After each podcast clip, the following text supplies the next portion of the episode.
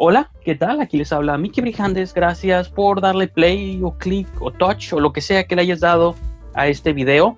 En breve comenzará su programa. Solo vengo aquí brevemente desde mi cocina para hacerles un pequeño anuncio. Acabamos de inaugurar nuestro Patreon oficial del canal y del programa. Es costoso hacer estos shows semanalmente y sobre todo producir dos shows a la semana en estos tiempos donde todo el mundo se ha sumergido en caos, creo que es mucho más importante sentir que puedo contar con el apoyo de todos ustedes. Los invito a que entren a patreon.com diagonal brijandes, patreon.com diagonal brijandes. De algún modo ese sitio dobletea como blog oficial del programa. Ahí vertimos todos los videos, todos los audios, todo lo que compone este show. Lo pueden encontrar en patreon.com diagonal brijandes. Pero y más importante aún o más esencial aún es que pueden suscribirse con una membresía mensual por menos del costo de una entrada al cine al mes o incluso menos que un DC Comic, que los cómics hoy en día son bastante caros, pueden apoyar a que este programa siga existiendo, siga con el mismo ritmo, la misma modalidad y podamos tener más y mejores invitados y podamos expandirnos. Entonces, los invito a que por favor entren a patreon.com diagonal brijandes, chequen en qué consiste esta membresía y que por favor, de la voluntad de sus corazones, nos apoyen a que crezca el programa. Uno de los beneficios que pueden obtener, entre otros tantos que pueden leer ahí en la página, es que si les gusta el programa y si les gustan los temas de los que hablamos, pues bien, pero si hay otros temas allá afuera flotando, noticias, recomendaciones, películas, yo qué sé, lo que a ustedes se les ocurra, que les gustaría que tocáramos en el show o en cualquiera de los programas,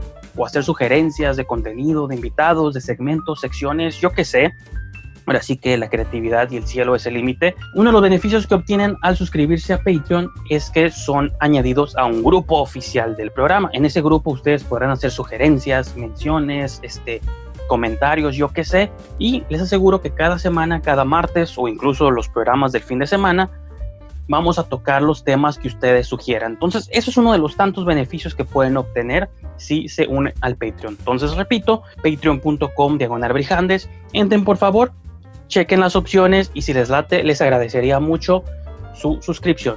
Ahora sí, sin más que añadir, comenzamos con el programa. Fucking release the Snyder Cut, am I right? Release the fucking Snyder Cut, baby! Te brillan mucho los ojos cuando estoy a punto de saludarte. Te sienta muy bien verme. Te cuesta poco decirme que me quieres, pues no me lo digas hoy que luego siempre me duele.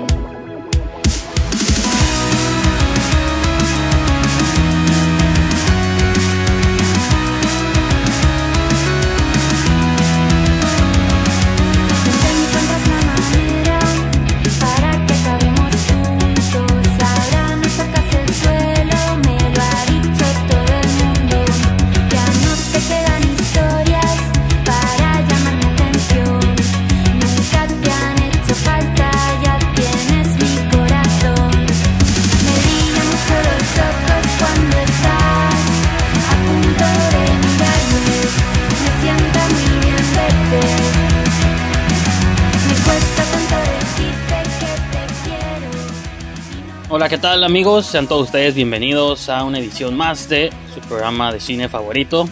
Hoy me encuentro en edición, pues iba a decir quincenal, pero es más como irregular, porque no me acuerdo cuándo fue la última vez que estuviste aquí, pero pues fue como hace dos o tres programas, ¿no? Sí. sí. Sí, me acuerdo como un poco esta idea de, ya no tanto como entrevistas, sino de que hablemos pues de los temas que usualmente tocamos en el show semanal, ¿no? Y que ahora hay una nueva sección que a ti no te ha tocado este, platicar, entonces espero que no te vayas cuando sea tiempo de abordarla. ok. Ofendido o algo así. Porque no tiene nada que ver con cine, entonces pues ya, ver, ya veremos qué pasa. Pero pues estoy con Adrián Rodríguez, ¿cómo estás? ¿Qué tal, Brijandes? Muchas gracias por invitarme de nuevo. Este, un gusto aquí cotorrear y, y hablar ¿no? de lo que más nos apasiona de, de nuestras filias entre ellas pues el cine principalmente, pero pues, también yo creo que la cultura popular, ¿no? En, general y el arte en general. y la televisión también, porque pues uno de los temas que traigo hoy más adelante es que hablemos del piloto de Lovecraft Country, que sí lo viste, ah, claro. Sí, ya lo vi.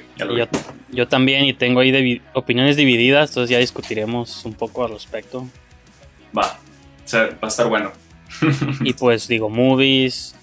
Por ahí tiene Adrián su lista interminable de movies que ha visto en la cuarentena. Entonces, también vamos a tocar unas cuantas de unos títulos de ahí. Va.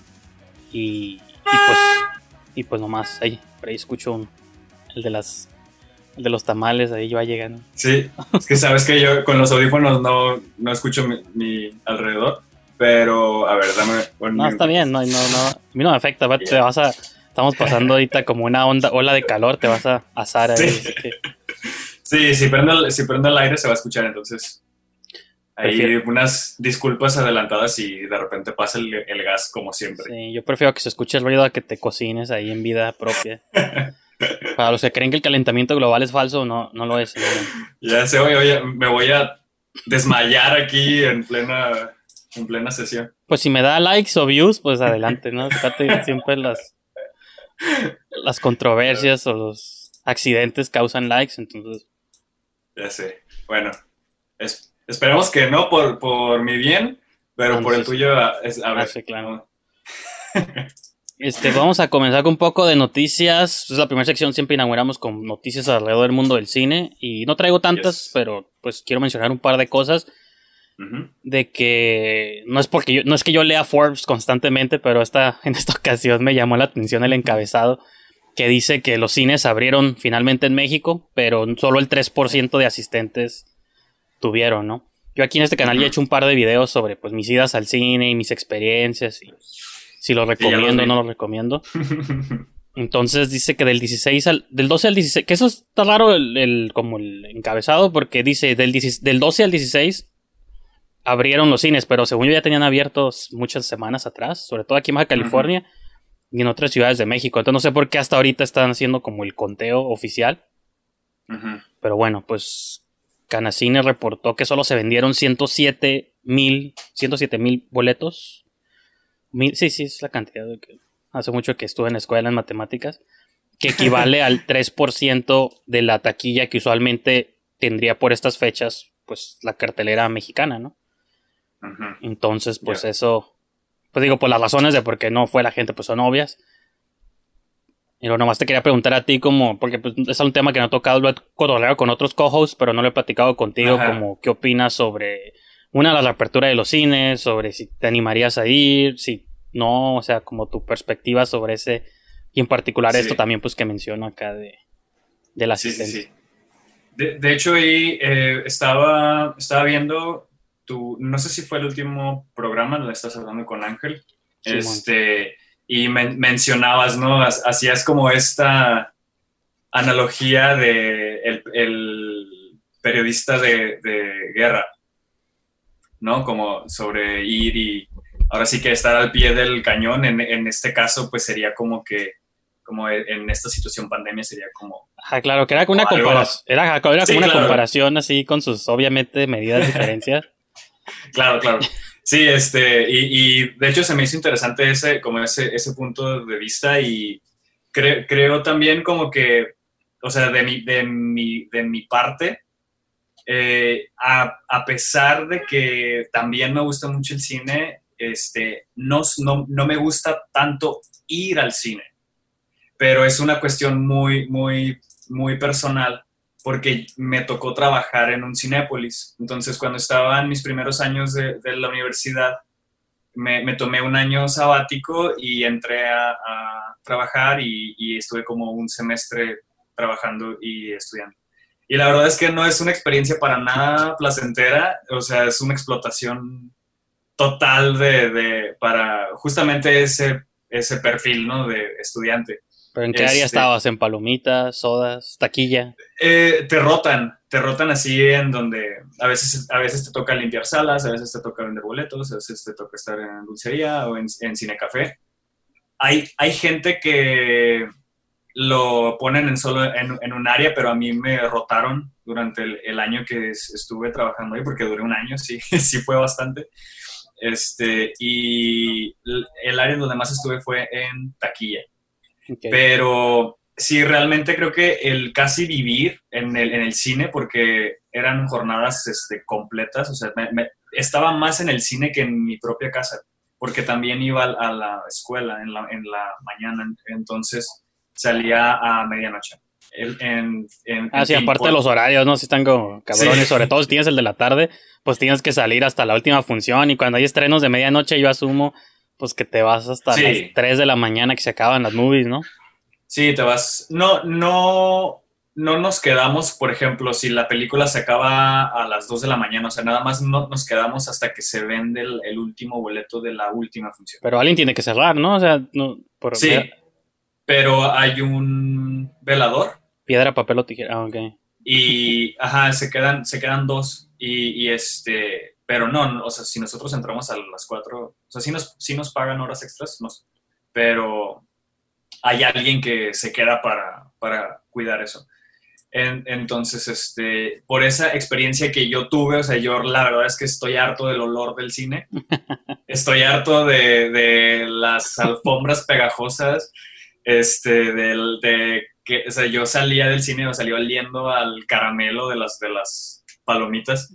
Entonces, este, sí, sí desarrollé como un PTSD Del con eso, sa- ¿sabes? Como, como el meme ese de que si voy, voy entrando al de, porque trabajé en el de Plaza Río, voy así entrando Uy. y se, se escuchan bombas de... de Y aparte es, ese es como el peor, ¿no? De que de saturación. Creo que ese y el de Macroplaza son los Sí. que siempre están como saturados a la hora que sea y yo creo que sí, yo cuando voy me compadezco mucho de los empleados y por eso yo sí, Sí. tengo como mucha paciencia así de que si se tardan o se equivocan, porque digo, la neta, o sea, son el Río, Río y Macroplaza, digo, uno es Cinépolis y el otro es Cinemex, pero Sí, Sí, sí, sí, es- sí, o sea, si, si están viendo esto, o sea, siempre por favor sean cordiales con los, con los que están atención al cliente, o sea, hay veces que ni siquiera han salido a comer, se avientan jornadas completas así porque los supervisores no lo permiten porque hay mucha gente. En- entonces, sí, este, sí, no es, no es nada más, este, cualquier, cual- cualquier cosa, digo, en, en general, ¿no? Este, pero sí, yo creo que en lo personal después de, ese año, para mí ya era como que, o sea, tendría que haber una muy buena razón para yo poder ir al cine. Entonces, desde antes de la cuarentena, este, yo prefería como que ya verlas cuando ya estaban disponibles en digital. A menos que te digo que fuera una película que yo dijera, no, esta sí vale la, esta sí vale la pena, y de hecho me voy a Minarete, porque sé que ese no está tan lleno. Aunque ya tiene todavía así las salas medio como medio de los noventas, como que no le han, no le han hecho mucho. el- ajá, lo, mucho- lo único que no, no me gusta mucho de ese es el- las que no tiene asientos asignados, que o sea, que digo, Ajá. antes pues no había, ¿no? Pero ya me acostumbré eh, fresamente, entonces ya me gusta que tengan número, porque me gusta asegurarme que me va a tocar en el que yo quiero, ¿no? Sí, sí, sí. Y ese es El- como random, pero como igual está vacío, casi siempre tomo me siento en la fila que yo quiero, entonces no lo sí, sufro también tanto. yo. Pero Sí, sí, también yo, de hecho, también, por eso mismo de que no me gusta en, en- encantarme, este, procuraré ese. Entonces ya, una vez dicho que tengo PTSD de la experiencia de, de ir al cine, este, como que ya también cambió y cuando este, publicábamos en, en la, en la página, yo prefería reseñar programas de televisión porque es, es un formato que consumes en casa, ¿no? Entonces ahora con, la, con esta experiencia de el encierro, que ya, ni, que ya ni se le puede decir cuarentena, ya más bien es confinamiento, ¿no? Es, Sí. eh, este, no me afectó tanto, ¿sabes? O sea, no, no, me, no me afectó tanto sobre esa experiencia de salir e ir, e ir al cine. Este, en, entonces, para mí en lo personal, o sea, no, no tengo esa urgencia ahorita de ir a la, a la sala de, de, de cine. O sea, eh, a menos, te digo, que, que vaya a ser al- algo así muy espectacular, pero por ejemplo, no iría a ver Tenet, no iría a ver Mulan, este, La- el 3 de septiembre no. tienen programada la de Nuevos Mutantes, la de los X-Men. sí. Tampoco.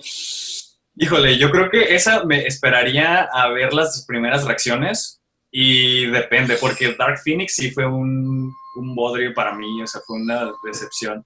Sí, pero que esta, haya sido el, el cierre, sí, pero bueno, sí, sí. esta ya no está tan, no está conectada a eso. Yo, yo creo que la insistencia o la teoría que tengo yo y muchos allá afuera es de que están insistiendo mucho con la movie, pues ya es que la han atrasado como tres años, ¿no? sí es de que sí va a estar conectada al MCU, pero no lo quieren decir y quieren esperarse a que sea sorpresa para cuando estés en la Mm. sala o la veas. Y por eso han insistido tanto y porque uno diría, ah, pues ya lancen la movie, ya sáquenlas, ¿no? Y, o sea, o láncela en VOD o avienten a cualquier este, cosa. Sobre todo si viene de una época pues pasada, de una era previa de los X-Men, ¿no? Pero Claro. digo, la una de las teorías ahí flotantes es que desde que Disney los compró y luego ya es que grabaron escenas nuevas, la teoría es que ya la conectaron de algún modo al MCU y es lo que se están esperando para que al final en los créditos o algo pues digas, ah, huevo, va a estar conectado ya a los, a los nuevos X-Men que vamos a ver pues ya en el... en el, el MCU. dentro del, del MCU. Y que fíjate, Sí, se- fíjate, no, fíjate que, sí, rápidamente, o sea, de, de- de esa película lo que me llama la, la atención es el, es el elemento de horror que van a implementar en el cine de superhéroes, que ya perdí esperanza con la segunda de Doctor Strange, aunque la va a dirigir, bueno, no Sam. sé si todavía la va a dirigir Sam, Sam Raimi. Sam Raimi, sí, pero Sam Raimi ya también se vende cuando le proponen cosas. Digo, ha hecho, ha hecho movies buenas, pero pues ya se hizo la del Mago de Oz y sí se ha aventado sus, sus movies Sus para. churritos. O sea, que sí me gusta la de Oz que él hizo, pero pues es de Disney, o sea, esa la hizo para la corporación, pues no, no son sus movies de él, De- él, yeah. como Drag Me to. Hell o Darkman o todas esas. Igual las de Spider-Man, sí, tienen su feeling las primeras dos, pero pues las hizo para la corporación, pues no sé, son. No son sus Sí. movies, yo no las veo como movies de Sam Raimi, como Peter Jackson. Peter Jackson tiene su primera etapa, luego las Lord of the Rings, que sí me gustan, pero ya no siento que son movies de Peter Jackson, son movies de New Line Cinema, de la corporación y blockbusters. Sí. Sí, como. De, de hecho, a mí me impactó mucho ver Brain Dead. Brain Dead de, de él. ¿Sí? Brain O Dead, Dead Alive, es una de las dos. De- Dead Alive. O es en, en donde sale la, la rata mutante en el, en el zoológico. Pues tiene los dos nombres, Dead Alive y Brain Dead, así que Mm, ya. Sí, cu- cuando, cuando yo vi esa película, sí, después de haber visto la trilogía del Señor de los Anillos, sí me impactó saber como que, que fuera Peter Jackson, ¿no? el, Sí. O sea, el mismo, el mismo director que, sí, sí, sí. que hizo esa, esa trilogía. También Frighteners, que ya ahí se ve en el diseño del, de la muerte, Sí, que se parece a los Nazgûl, a los... es cierto. y sí. Pero sí, este, ya, de, de hecho nos, nos, nos, creo que nos desviamos un poco, pero sí, este, del- de, de lo que me, me impresionó, bueno, no me impresionó, pero o sea, ad- admiro eso como de, de tu parte en el, en el sentido que es ese como, como de vocación, ¿sabes? Como de reseñar, de, de compartir cultura. Y, y- y- es algo que yo en un, en un principio ta- ta- también este, tenía un conflicto, porque en algún punto quise hacer crítica cinematográfica, o sea, de forma formal, pero real- realmente después me di cuenta como que lo que yo quería más bien era reseña, o sea, algo más como recomendación, Simón. más, más que hacer ah, un análisis más académico, como más este, profesional. En- en- entonces, este, por esa razón también siento como que no me arriesgaría yo a ir ahorita a las salas de cine. No, y, y yo tampoco, o sea, yo no hago nada tan complejo así de como análisis y todo ese tipo de cosas. Creo que yo también usualmente en los shows caigo más en la recomendación o en la plática casual de, de los proyectos, pero... Y fíjate, es más extraño porque pues el año pasado colaboramos mucho y me acuerdo que íbamos a muchas funciones este, Sí. prensa y cosas así. Como siempre estabas ahí, casi siempre estabas, yo asumía que sí tenías como una, sí te gustaba ir a las movies porque hay, es como común entre los cinéfilos esta cura de que ah, las movies tienen que ver en el cine, pero también yo estoy consciente de que mucha gente en esos tiempos piensa también lo otro de que, ah, pues si sale en video, me espero que salga en video. Yo sí creo todavía de que hay como una, pero yo sé que es algo mío, de que me gusta a mí, si hay posibilidad de verlo en grande, pues que se vea ahí, porque me da como otra, otro feeling, otra experiencia, pero también no me cierro a ver las movies. Si no tengo otra opción, pues como estuve en este confinamiento he visto pues un montón de movies. Y está chistoso porque ahorita hay varias que están en el cine que ya las haya visto yo digitales, como la de esta de Dakota Johnson que está ahorita de, de- bueno, se llama The High Note en inglés. Aquí le pusieron fama, sueños y, for- y no sé qué, esos títulos raros, ¿no?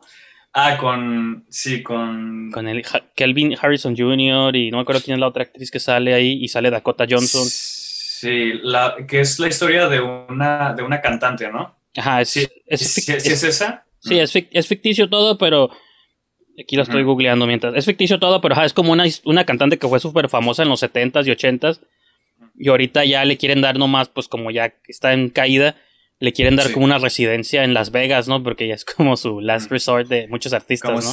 como Celine Dion. Sí. Sí, de que ya, pues, hey, te van a dar residencia ahí en Las Vegas, ya te por bien servido de que va a haber gente todavía a verte, ¿no? Ujú. Y su asistente es Dakota Johnson.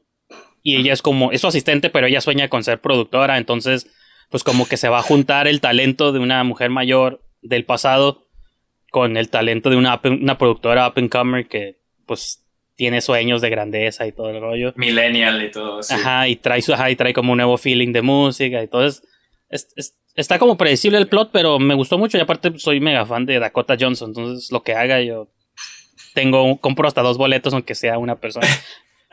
Pero digo, Sí. es- esa ya la había visto yo en video, pero ahorita se les fue como el estreno del viernes en cines. Hace dos semanas fue esta francesa, la de la chica en el retrato en llamas. Esa ya había estado salido en video también. ¿Qué otra sacaron? Buenísima. Sacaron hace poquito otra este, que fue como el estreno, pero pues ya la había visto yo también en, en video. Entonces, Sí. pues eso es lo que es como lo que está pasando nomás ahorita. ¿no? ahorita en, el- en las, en, en las salas. Sí, esa película, en- entonces sí me recomiendas esta de The Hacknow, porque la- yo cuando vi el avance sí dije, sí, sí me late. Si, si te llamó la atención el tráiler, yo te digo que la veas, porque Entonces sí, O sea, no, ajá, es- si, tú- si te gustan, si te gustó la de Yesterday y la de Nace una estrella, o estás en el lado más positivo que negativo de esas dos movies, sí te Ujú. recomiendo. sí, pues sí, igual este, no vi, no vi Yesterday porque se me hace un poco annoying las, los Beatles, pero... Tenemos la- que terminar el programa, lo siento. Dije un poco annoying, no, no, que los odio. No, no, No, pero este eh, te nace una estrella también, o sea, no se me hizo muy espe- espectacular, pero definitivamente sí es como algo que vería en el, en el mood.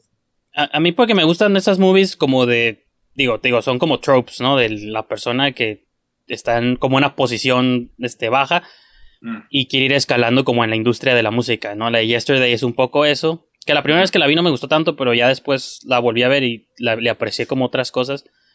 Igual la de Nace una estrella, pues como esta persona que tiene sueños de grandeza, de triunfar en la industria musical y también lo ruda que puede ser la industria musical.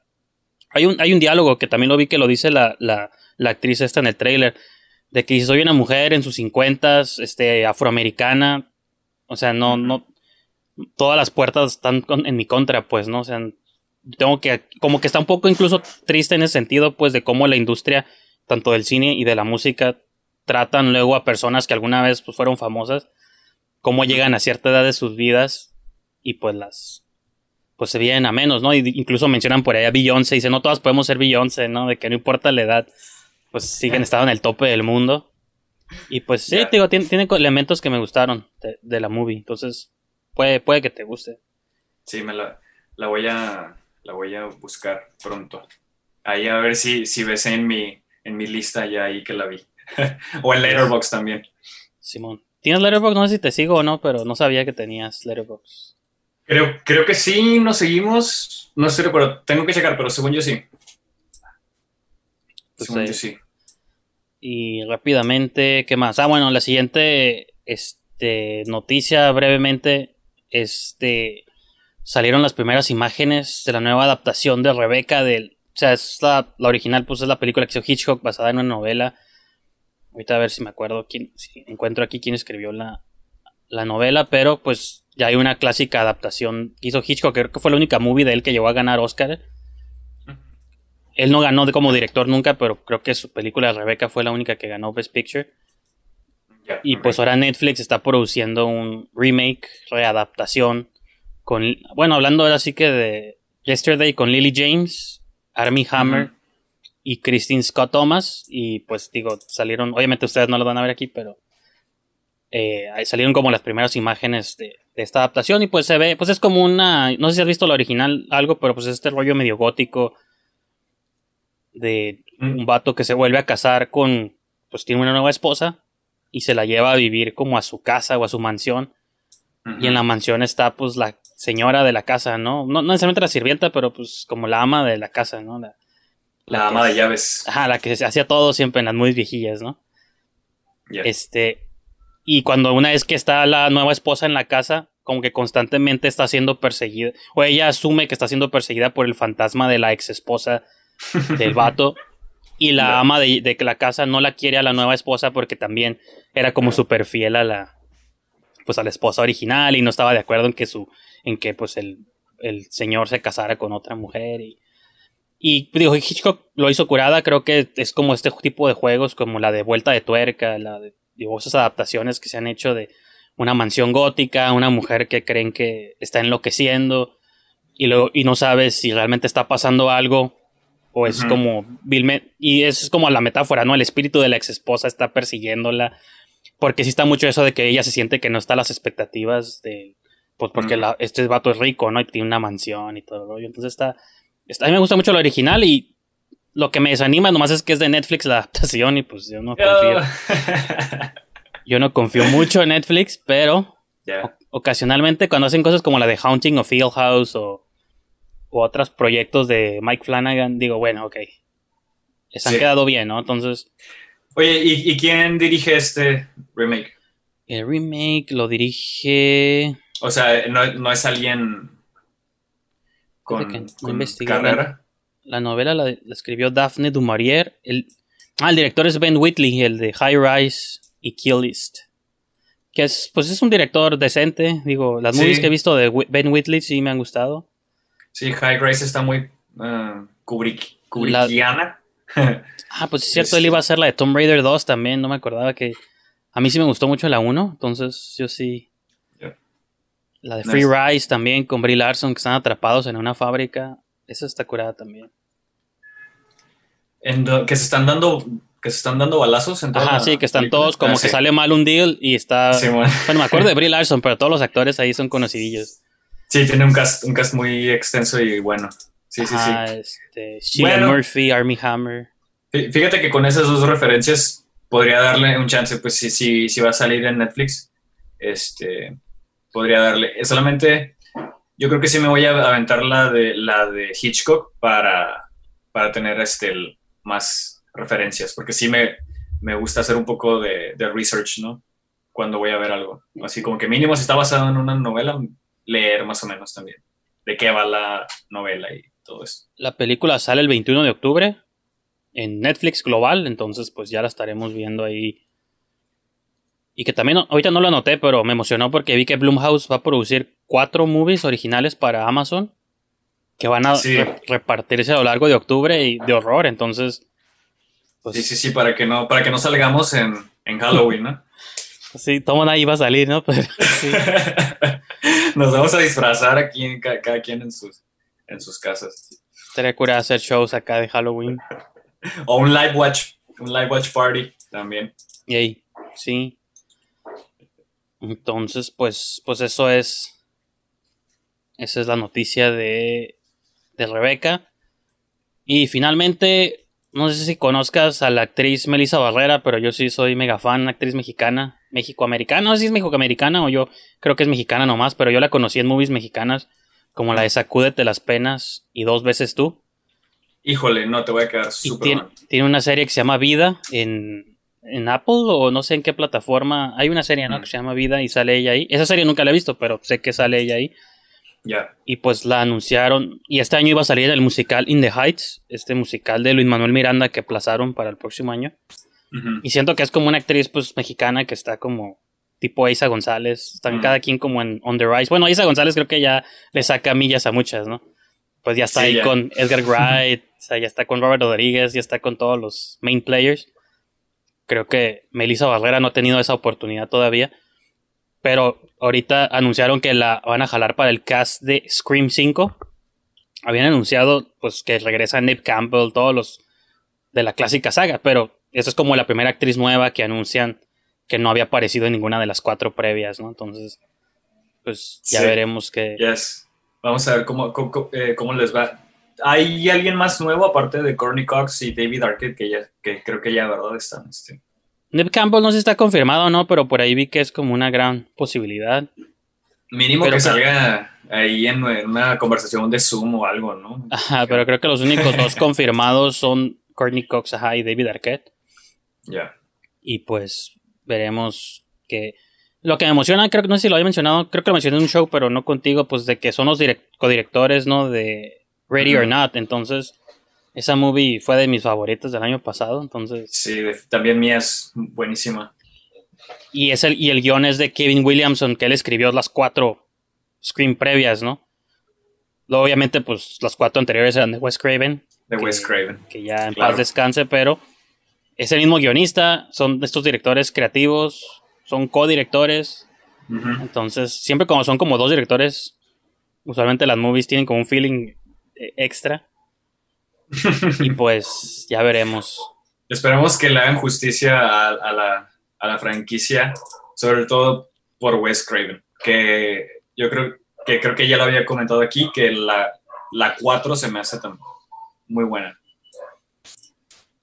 Fíjate que como que me gustó, yo siento que fueron cayendo como en, en mi gusto después de la ah, de la 2, 3, o sea, como Sí. Y aparte, por ejemplo, la 1, digo, no, no quiero decir nada controversial, pero sé que la 1 es un considerado un clásico o algo, pero yo no le tengo esa reverencia tan grande como mucha gente la tiene, porque sí salió como una época importante de, pues, de nuestras vidas, de nuestra generación, por así decirlo. Pero para mí nunca la he tenido, no la tengo tan elevada como quizá tengo otras sagas, otras franquicias como este, la de Final Destination y cosas así. Pero sí está curada la, la primera y sobre todo la escena de Drew Barrymore pues es icónica, ¿no? Claro, claro, ya dentro de la historia del, cine definitivamente. Sí, eh, yo sí le guardo un pedestal muy especial porque fue una de las primeras películas que me llevaron a ver mis, mis papás al, cine, la 1. entonces, este, creo que es más ahí como un apego ¿no? emocional.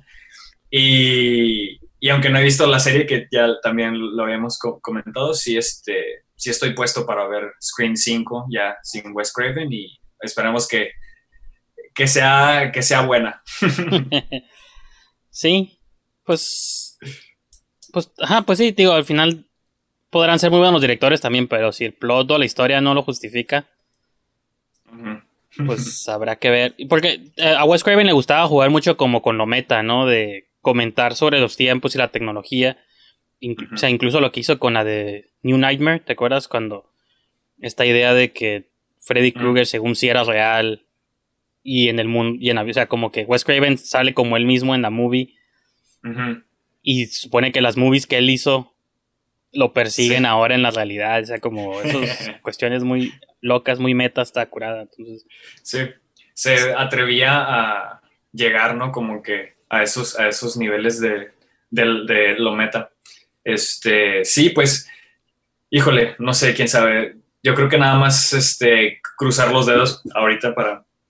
Te digo, más que nada que no le falten al respeto, aunque te digo, ya, ya sabemos que no son buenísimas, pero sí, este, yo, yo creo que el, traje del.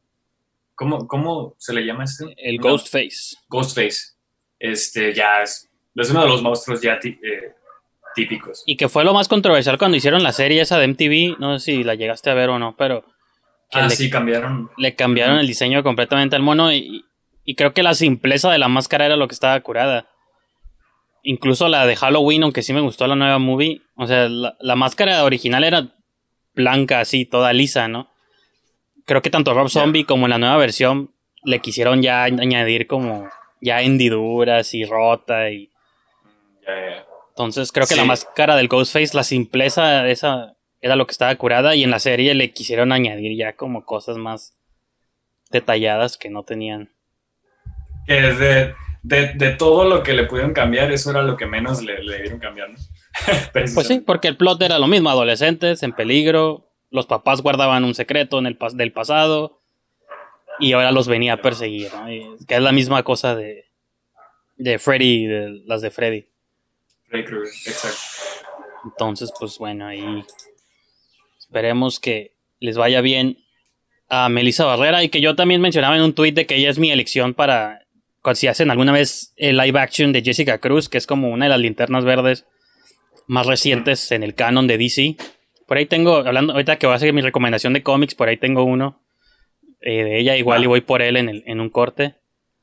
Pero pues está curada porque es de las linternas verdes más recientes. La fue creada en 2012 y es México-americana, ¿no? Entonces, o latin, ajá, es latina en, en Seattle, creo que vive, entonces, pues si la llegan a hacer live action alguna vez, pues tendrían que castear a una actriz mexicana, ¿no? Entonces, o Sí, que sea latina de verdad, pues no que sea fake ahí.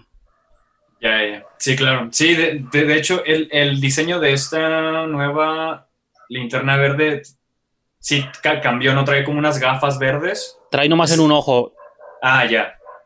trae en el ojo derecho o izquierdo, trae como el logo de la linterna verde. Pero pues el traje es similar al de los demás, negro con verde y brilla y no está como muy drástico, muy diferente. Pero digo, a mí se me desde que la sacaron se me ha hecho como curada ese concepto y pues veremos si algún día la llevan al, al cine. Claro. Pues vamos ya a pasar a la sección de esta semana, hace 10 años. Es una sección donde hablamos de las movies que se estrenaban una semana como esta, pero hace 10 años, en el 2010. No hubo nada como muy interesante, así que pues tuve que rascar así como en la historia lo más, lo más llamativo de tanto en Estados Unidos como en México. Dos películas de género. En Estados Unidos, del 20 al 26 de agosto del 2010 salió Piraña 3D, esta movie de Alexandre Aja, que incluso el año pasado hizo la de Crawl, que fue otra de las mejores movies. Y pues la de Piraña 3D ya era como una burla, una parodia, que era 3D, pero pues como super chafa. No sé si tú la llegaste a ver alguna vez, pero O sea, re- recuerdo mucho el, el, el trailer del, de así el 3D, literal, el 3D es súper exagerado y, ajá. era así como que una teen movie de esos de antes, porque ya, ya no las hacen así, ¿no? Como, como tipo que American Pie, ¿no? Sí, no sí. sé, como, como que... Es- incluso está- estaba South porque, ok, bueno, está Piraña 3D y luego sacaron Piraña 3D, que esa ya era D. vilmente B-movie adolescente, como esas, este, comedias tipo jamás American Pie, como explot como sexualidad, todo lo que da y todo ese rollo. Hormonas así a full Ajá, sí, sí, bi- bikinis y todo. Sí, sí, sí. Pero sí, la este- de 3D normal, normal, esa era la de, esa era la de Alexandre Aja. De Alexander Haig. Sí, este, no, no la vi, te digo, es de esas películas que recuerdo verlas anunciadas, y, pero The Crawl con Calle, Calle Escodelario, Ujú. este, sí, o sea, como que no, no propone mucho, siento, o sea, es como un género muy, muy específico, creo que tiene tópicos que se parecen, este, pero se me hizo bastante entretenido, o sea, de principio a fin estás así como enganchado. Sí, pues que eso es lo, lo que se aprecia ese tipo de movies, de que sabes que son unas vilmente, pues, creature features, ¿no? Que les llaman. sí, Pero Exacto. hasta eso lo tienes que hacer como bien, ¿no? Y Tarantino la puso en su top 3 del año pasado, entonces con eso como que le jaló un montón ya de hype después cuando la puso en su top 3. sí. ¿Cuál sea? Puso esa, The Irishman y la de Doctor Sleep, creo que fueron sus top 3 movies. de Doctor los- Sleep, ¿Sí? ¿en serio? Simón. Órale.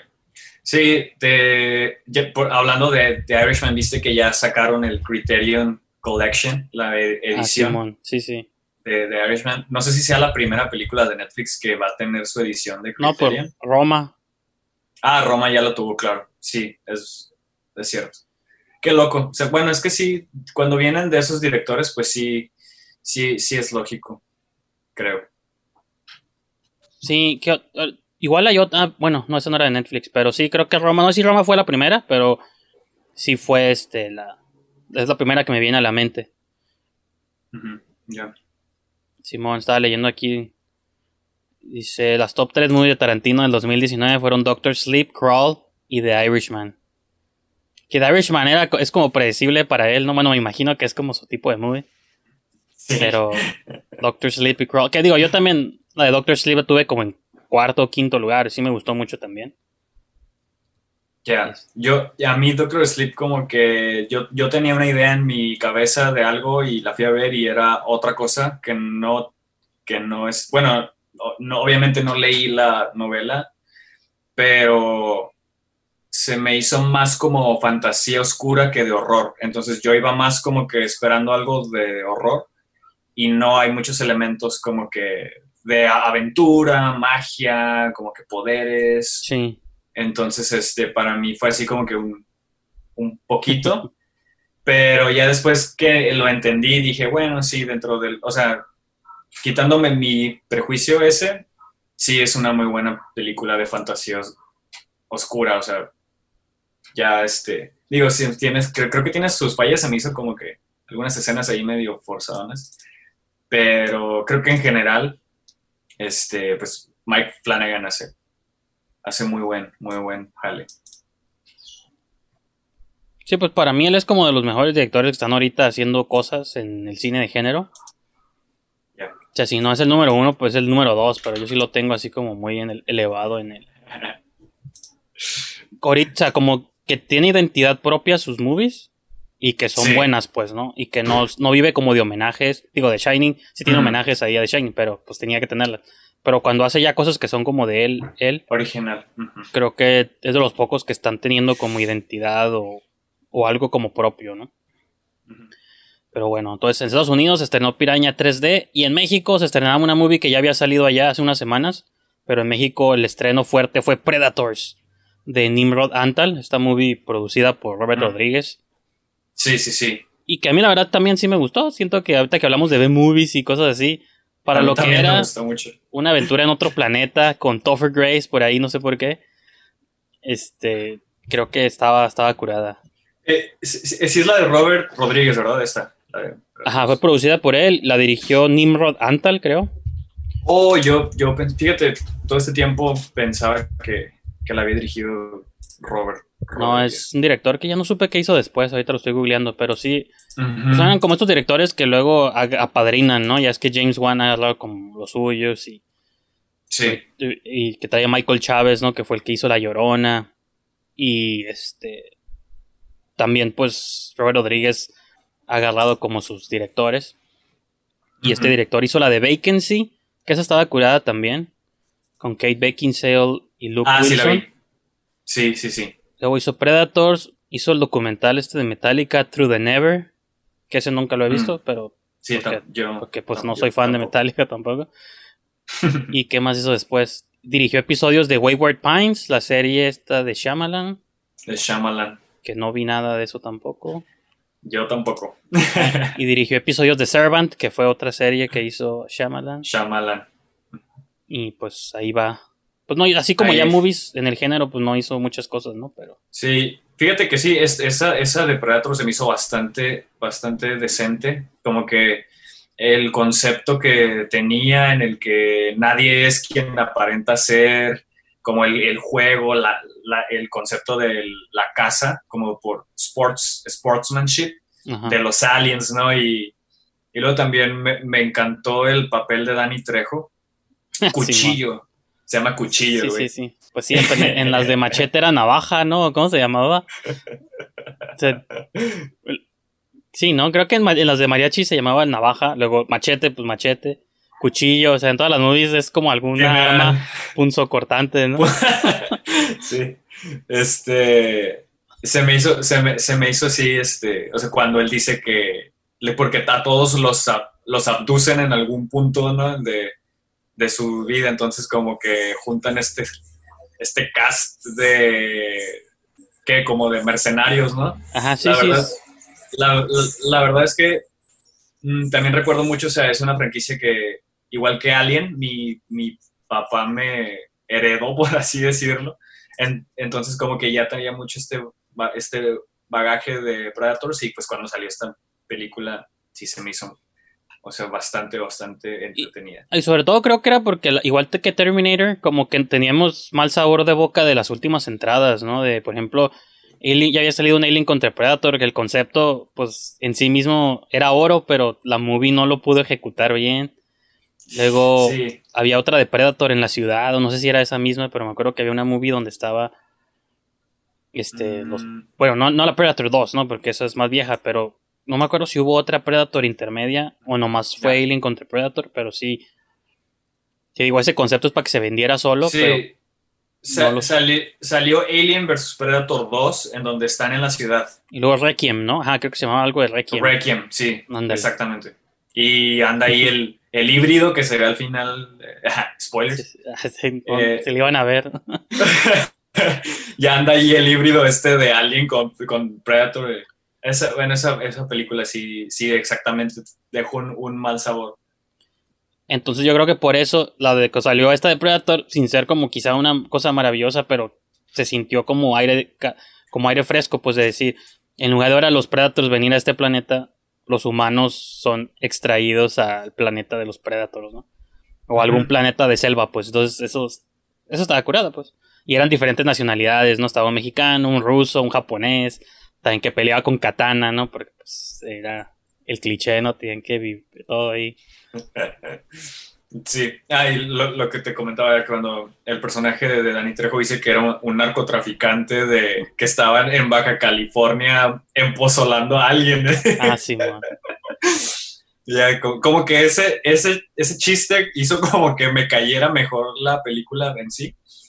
Y, y este sí, de hecho no, no me acordaba de, de ella, pero ahorita que, que, es- que eh, comentas que salió hace 10 años, este, Pues sí, sí. definitivamente es de, mi, de mis tops de las de Predator. Salió el 26, bueno, la semana del 20 al 26 de hace, pues sí, de hace 10 años. Es como la sección oficial para sentirnos viejos. eh. Porque hace varias semanas hablábamos de Inception y otras movies que sí me acuerdo de haber visto en el cine y digo, pues ya, Sí, ya el tiempo pasó volando. ya sé.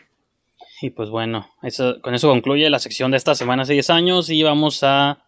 Ahora voy a hacerles una recomendación en DVD, la recomendación en DVD de la semana, de mi colección personal, porque no sé qué hacer con ellos. Voy, voy a hacer DVD e incluir unos, unos cuantos cómics, porque ya también se va, se Ya, va ya, a ser parte de la tradición.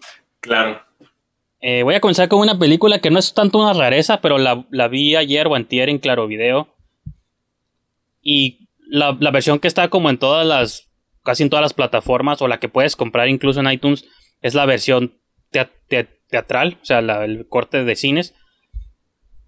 Esta seguramente también está en Blu-ray, pero la única manera como de ver el corte unrated con minutos extras de Jennifer's Body, pues es la movie esta de, de Karin. Kusama con Megan Fox y Amanda Seyfried, que es una de mis movies favoritas del joven milenio, lo ponía en mi letterbox, Que es una movie que ahorita está teniendo como su revival. El año, el año pasado, el Beyond Fest de Los Ángeles hizo un screening donde invitaron a la directora, a Karin Kusama, a la guionista Diablo Cody y estaba Megan Fox también, que hace mucho que no hacía apariciones públicas.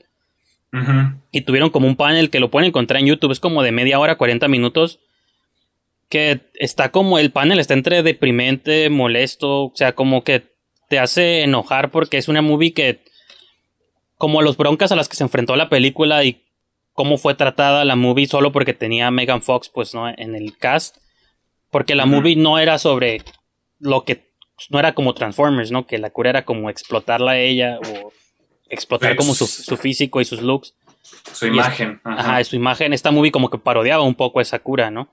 De, o sea, del, pues hasta el título, Jennifer's Body, ¿no? Porque pues, ella es Jennifer. Entonces. Eh, como que Megan Fox también como que ya se estaba teniendo como una mala, se estaba llevando ya como una mala, como un mal taste de la industria, por eso se retiró varios años. Pero pues Sí. hasta la fecha yo creo que ese es como su mejor performance que hizo en su, en su carrera. su carrera. De, de hecho, justamente hace como una semana estábamos, estaba con mi novia hablando de esta película. De hecho, ahorita que la sacaste me, me quedé como wow. Este, precisamente sobre, so- sobre eso, o sea, estábamos comentando eh, que, es, que esta película tiene male gaze, ¿no? O sea, de todas maneras tiene como esta, mm, todavía tiene esa ex- explotación, pero ahí, o sea, fue, fue una conversación que de hecho todavía sí de repente lo retomamos. Pero, le- o sea, la, la escribió Diablo Cody, la dirigió Simón. Karin Kusama, este, y, parte de mi argumento era como que es que el marketing de la película fue ese, o sea, que, eh, este, Megan Fox. En- entonces, este, sí, este, recuerdo mucho eso, como que la, la trataron muy mal porque te la vendieron como algo y, y en realidad, este, pues bueno, viniendo de Diablo Cody ya podríamos como que intuir Eh, la sátira esa. O sea, es que, es que es eso. Lo malo es que no, no entendieron los ejecutivos de Paramount o quién la lanzó esta, de Fox, de que se estaba burlando un poco como esa, porque la situación es de una chica, pues que es, es, es porrista, es popular, es como la más atractiva de la escuela, todos los chicos quieren con ella, y como que el poder que tiene como una mujer atractiva, ¿no? En la, en la escuela y cuando tiene la atención de todos, pero cuando le pasa algo súper trágico, con, no sé si te acuerdas del plot, pero pues una banda la, Sí. la secuestra y todo, cómo eso la convierte como, o sea, sí se está criticando como esta obsesión que pone como la sociedad en las mujeres, ¿no? De, algún- de alguna manera, o esta como expectativas o algo así de que, ah, pues es mujer, se- tiene que ser una seductora y no sé, entonces se convierte en el monstruo que la sociedad la, ya la estaba pintando incluso desde antes, pues, ¿no? Y la única, pues que siempre tuvo como, siempre la estuvo respaldando era su mejor amiga, ¿no? Que es Amanda Seyfried. Y como estas mismas cosas, estas transformaciones se están separando como una amistad que Ajá. desde la infancia. Entonces yo sí creo que tiene como mucho subtexto, pero Sí. como está en el velo de la comedia oscura, o de la, de la comedia adolescente, pues tiene los elementos de la comedia adolescente, pero al mismo tiempo los está como, está comentando sobre ellos. Y creo que, digo, a mí me gusta porque siento que es una movie que no se le da mucho ese crédito de ese ingenio, pues. Y como dices tú, o sea, porque el ingenio viene tanto de la directora y Diablo Cody juntas, de que supieron hacer un comentario al mismo tiempo que hacían una movie adolescente, pues, ¿no? Pero el marketing se enfocó nomás en el lado de, ah, vamos a vender a Megan Fox. Cuando la movie no, no era, no es para, bueno, no es que no sea para hombres, pero creo que su mensaje es un poco como más femenino incluso, pues, ¿no? O es esta, es como una lección más, digo, es para todos, ¿no? Pero yo sí lo siento como es que es una movie un poco, no quiero decir feminista, pero sí tiene ahí como muchos elementos del que todos Sí. podemos aprender algo, pues, ¿no? Porque igual la manera como retrata a los hombres la movie, pues es, o sea, son como torpes y, y son las víctimas, pero las víctimas como inocentes, pero qué tan inocentes realmente, ¿no? O sea, sí, sí, sí se juega como con esas cosas, creo yo. Sí, creo, creo que tiene algunos elementos como del revenge movie, del coming of age, pero de este coming of age de horror, ¿no? Como de El hombre lobo, como de transformación. Sí, sí. Siento, como, sí, siento que tiene como es- estas, estas cosas a las que, o las que utiliza para hacer esta crítica. Y al mismo tiempo es como uno, un homenaje. eh, está, está interesante, o sea, creo que sobre esta película en específico, porque abre, abre una conversación y, y te hace como que de- desmenuzar y, y tiene, tiene muchas cosas este, y es que están ahí presentes y que, o sea, cre- creo que ya es un- una de, de culto, ¿no? Ya, este, favorita. Sí, para mí sí, como dices tú, sí tiene, porque yo la estaba viendo, digo, hace como dos días en, en Claro Video, bueno, en México, si tienen Claro Video, ahí la encuentran en la plataforma. Y dije, esta movie como que es, toca muchos temas al mismo tiempo y, y ningún, y como que a todos les hace justicia, ¿no? Porque te digo, Ujú. por ese lado está como el lado del género y los sexos, pero también el lado de la amistad, pues, ¿no? Y las amistades como tóxicas y, y que tanto el hecho de que se, que conozcas a alguien de, de niños no significa que porque desde grandes, o sea, como la, como de grandes las personas tienen diferentes intereses y así se separan las amistades, ¿no? De que, ah, pues tú sigues tu camino, yo el mío y esta idea de que seremos amigas para siempre no es, pues, no es para siempre, pues, ¿no? Y, pero la manera en que lo hace, sí te agüitas, pues, ¿no? Y la escena como que me pegó más esta vez que la vi fue la de, porque la primera, cuando Jennifer o Megan Fox desaparece la primera vez, nomás la ves de regreso ya transformada en, en monstruo, ¿no? Pero cuando ella está contando la historia de qué fue lo que le pasó, te cuenta la historia de esta banda que por un ritual la quieren sacrificar y la tienen amarrada y todo.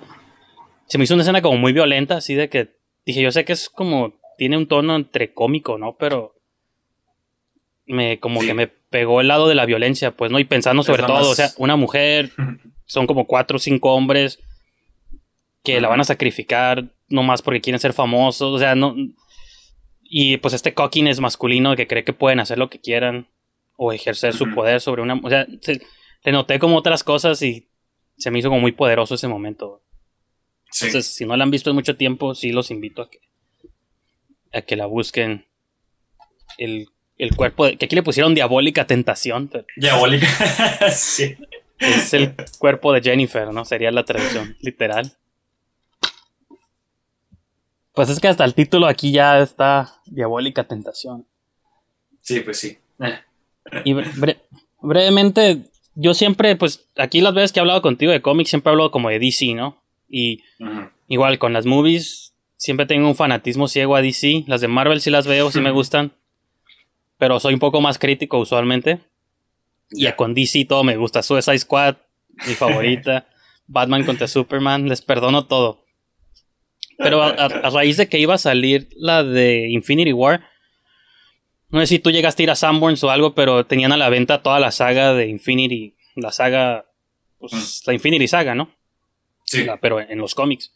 Entonces a mí se me ocurrió comprar un- el primer volumen, que es el que, que te cuenta como el Rise de Thanos, Silver Surfer, que en la movie le cambiaron todos los elementos, pero lo cambiaron por el Hulk, pero en los cómics es el Silver Surfer el que el que se entera de que Thanos viene a la Tierra y va a causar su caos y, y pues tiene que reunir a los Avengers y es como el mismo plot Sí. similar, pero en lugar de ser Hulk el que llega a la Tierra, pues es Silver Surfer, ¿no? Pero Silver Surfer.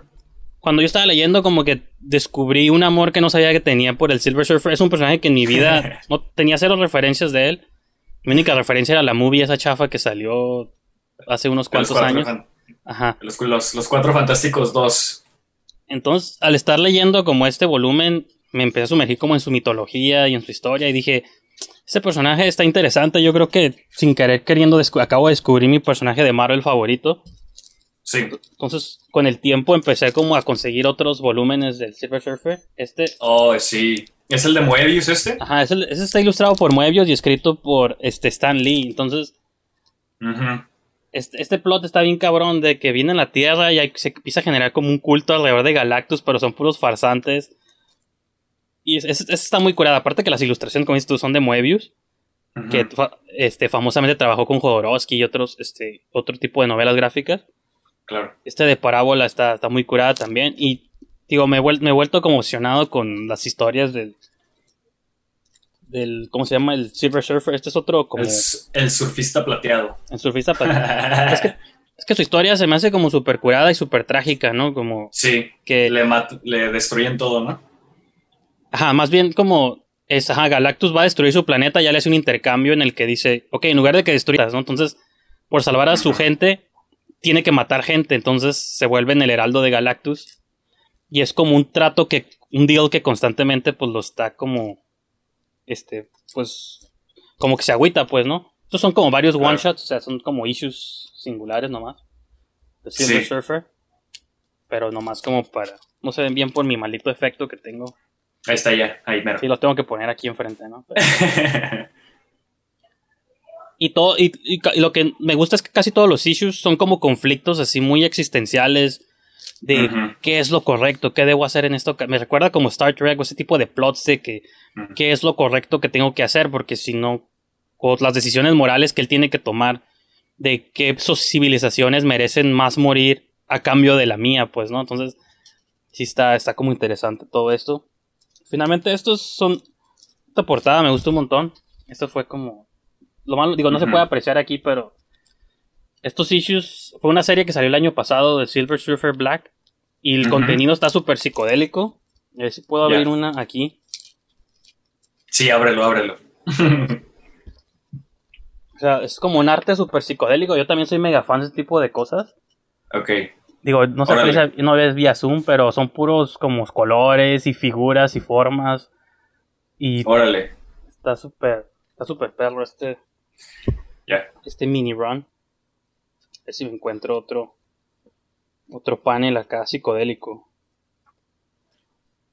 Pero sí. O sea, son como ojos en el espacio y cosas súper Ujú. bizarras. En un, Y ahí no comercial sí, de- sí. no le hagan caso De al comercial. de. Digo, no wow, sé. ok, ya. Sí, más o menos. Es como un detalle de la cara de Ga- Galactus, ¿no? Ajá. Ya. Pero sí.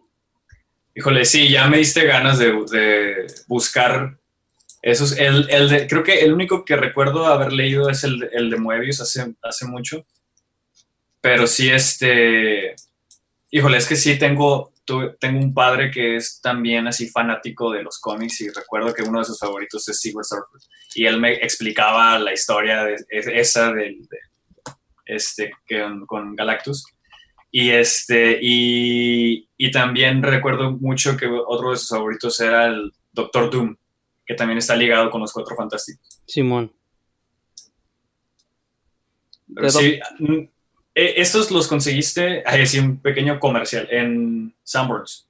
Dos, ajá, los, el de Parábola y el de, y el de Infinity War, este. Sí estaban aquí en Sanborns, que los quitaron, en cuanto pasó la fiebre de Da Vinci los quitaron, ¿no? Mm, ya. Los otros son de acá de la tienda esta que te digo ahí en Plaza Patria. Ah, Ya. ¿Acabas de ir recientemente? No, estos ya los tenía, esos, pues, Ah, esto- todo esto es de mi colección. No he ido, pues, desde... De hecho, ya tenía incluso como mediados del año pasado que no iba. Pero sí, o como ajá, finales del año pasado que no iba y pues ahorita que empezó el 2020 y todo, pues ya ni alcancé a ir nunca tampoco. Entonces, casi todo lo que tengo es fue como del 2019 para atrás. Pero sí. Así que, o sea, como que de lo que ha salido este año en cómics, que se paró como por un tiempo también, las o sea, como que la, la distribuidora de cómics, pues es que to- pues todo se paró, ¿no? Entonces se atrasó un poquito y cosas así, entonces ya este año ya no supe que salió en, en, en libros, pero sí, pues hasta el 2021 yo creo que retomaré mi, La, la colección, mi expensivo vicio. claro. Sí, a- ahorita hay unas ediciones Panini, creo, que están sacando manga aquí en, aquí en México. Ahorita las que, las que tengo en mente or- ordenar, porque es- sí las vi físicamente, las vi en Mix Up, pero se me, hizo, se me hizo un poco elevado el precio de Akira. O sea, no Ah, eran, no eran los, creo que son veintitantos tomos, eran estas como ediciones donde vienen este, compilados, son seis, son seis tomos grandes. Y esas son las que tengo ahorita así, súper, súper pendientes. ¿Y esas las- las ordenas aquí mismo en México? ¿O Sí, tienen, tienen su página, este, puedes ordenar todas así de un jalón. Este, pero pues yo me voy a ir así de uno. Sí, sí, o sea, voy a ordenar uno, lo, lo voy a leer y así pues. Porque en México conozco la editorial Camite, que también tiene como cómics. Ya. Y esa de Panini me suena también. Creo que sí he visto el. Pues en Sanborns, que es el lugar que aquí donde. Ahorita Ok. ya, ya en los Oxos, no sé si has visto que hay mangas. ¿Neta? Ah, En- bueno, yo he en visto. las- Yo, veía, yo veía libros vaqueros en los Oxos y cosas así. Ah, sí. ándale, está el libro vaquero y al lado están así mangas de... De- he, he visto de One Punch Man, de Attack on Titan. ah, mi novia estuvo comprando unos de Ranma y medio. Pero sí, o sea, podías adquirirlos por orden. Órale. pero este no sé si como que le suben de más el, el precio este pero si quieres así como que lo- los puedes ordenar directamente en la página Ah, sí, yo te preguntaba si en México, porque yo siempre soy de sospechar del sistema de correos mexicano. Apenas Sí. ahorita que entró Amazon, ya como que digo, ok, pues tienen que llegar, ¿no? Pero no sé. Y pues bueno, pues igual ahí para la otra, pues, si tienes cosas que presumir, pues también presumirlas Ah, aquí en el segmento. para no ser siempre yo. Yo veo que. por ahí se ven por, por acá se ven mis, mis cosas de, de hecho sí ahorita que hablemos de la serie de Lovecraft Country voy, voy- voy a sacar algo Ok. Y pues de hecho, pues ya casi estamos llegando a la sec- pues ya más bien con eso cerramos la sección de, de DVDs y, y, y cómics ahora, ya luego va a ser novelas también ya de todo, ¿no? Libros ya también Pues sí, audiolibros Yo, yo porque no, pues digo, si no tiene dibujitos no lo leo, pero pues si en adelante quieres recomendar como un libro cada episodio, pues adelante, ¿no? Un audiolibro, pues va, va, va. esa es la sección como para recomendar cosas que no sean movies o cosas físicas, ¿no? Pero pues Sí. bueno, entonces pasamos a los reviews y pues ¿tuviste de casualidad la de Project Power o no? Project Power eh, no Fue- de Netflix Ajá, fue como el estreno de Netflix fuerte. La ¿no? verdad, la verdad no se me antojó. Le, le hice el feo vilmente. Desde el trailer dije, nah, no, no, no, prefiero este, invertir esa hora, hora y media, dos horas, no sé, cuánto- en algo más. Este, sí, o sea, sí, sí fui muy, muy perjuicioso con esa película, eh, pero espero sí, a ver si me la, si me la echo pronto. Pues igual voy a hacer como, hago como un comentario breve y ya luego pasamos como a las cosas que vimos los dos, porque veo en tu lista la de Rental, que Sí, yo también ya la vi, y pues también para hablar un poco de la de Host, y la de... Ujú. Y pues Love-. Lovecraft. Y hay otras movies que te quería preguntar, que bien, aquí estoy abriendo tu lista. Sí. La- La de, la de Zombie Child, esa, como una vez la quise ver, no me acuerdo dónde, y me quedé como dormido a los 10 minutos y nunca la continué. Sí, sí, sí, sí, es ese tipo de película, definitivamente. Cuando la vi ahí te, te quería preguntar cómo estaba esa movie, porque nunca la vi. Digo, me quedé como dormido y nunca la retomé. ¿Qué otra tienes aquí que te iba a preguntar? Ah, la de She Dies Tomorrow. Sí, También, esa también la quise ver. Esa no me quedé dormido, pero como que estaba muy lenta. Dije, ah, la veo en otro momento. Porque luego a veces estoy, cuando son las movies muy lentas, sí las veo, pero a veces estoy en el mood de que quiero ver algo como con energía o terror. Por ejemplo, la de The Rental es una movie que está empezando como lentona, pero como que de un punto en adelante me llevó Ah, así como en el, en el viaje, ¿no? sí. Entonces, sí. esa sí la, pues, la terminé, pero cuando sonó como demasiado lentas, digo que las tengo que ver, digo que sí esté en el mood Sí, para algo así, así como lentón. Pero bueno, rápidamente, la de Project Power es de los directores Henry Just y Ariel Schulman, que yo, yo más que nada la vi porque es de esos dir- codirectores. Ahorita que hablaba de mancuernos de directores, yo soy mega fan de ellos. Ellos salieron a la escena con la Catfish, ese documental que hasta creó su propio slang, ¿no? El concepto de Catfish, pues antes era un pez gato. Después de ellos, Catfish se asoció ya con esta cura del internet de, De que tú crees que alguien es de una forma y luego descubres que no, y te dice, ah, me hizo catfish, ¿no? Entonces, Me, me, me catfisheó. me catfishó, ajá, me, pes, me pesgateó, ¿no? Entonces, creo que esos, o sea, ese, creo que de algún modo su movie acuñó ese concepto, luego se hizo una serie de MTV y cosas así. Sí. Y desde entonces han hecho, dirigi- dirigieron dos entradas en actividad paranormal, hicieron la de Viral, que me gusta mucho esa movie, de zombies, la de Nerve con Emma Roberts y Dave Franco, ahorita vamos a hablar de él otra vez. Pues también me gustó mucho esa movie de Nerve, que eran como retos acá cibernéticos, ¿no? Con una aplicación, lo que hoy sería Sí. TikTok, o no sé qué. Pero de retos extremos, ¿no? Ajá, retos extremos y pues Emma Roberts y Dave, y Dave Franco pues tienen que hacerlos, ¿no? Entonces, es por eso que la quería ver, la de Project Power, porque yo también, como tú, no, no confío en nada de Netflix ya, ¿no? Como ya entro siempre así como a ver, que, que, que con reservas. Y comparándola con, eso es como lo malo de Netflix, de que siempre tengo que abrir con el, pues comparada con esto otro no está tan mal, ¿no? Entonces, creo que Project Power comparada con otras cosas que había visto de ellos recientes, no se me hizo tan mala. Porque es como la onda medio Chronicle, ¿no? De vamos a darle, es un take realista de los poderes. Entonces se supone que hay una droga circulando en las calles que se llama Power, Project Power, que es pues, los que desarrollaron la, la- la droga. Y si te la tomas, adquieres un poder, pero random. No sabes tú qué poder vas a obtener. Como si fueras X-Men, pero no supieras cuál es tu poder, ¿no? Entonces te tomas la píldora y a lo mejor tu poder es de hielo, o a lo mejor eres de fuego, o a lo mejor este... te Brillas en la oscuridad nomás. Ajá, brillas en la oscuridad. Y, y a veces puedes, hay un poder de que explotas y te mueres, ¿no? Como autodestrucción. Entonces, Mm, no sabes qué te va a tocar, pero pues los junkies se la juegan, toman la píldora, sacan un poder y así asaltan pues bancos o, o lo que quieras cometer, Mm. porque lo usan para mal, ¿no? Es una droga, se supone.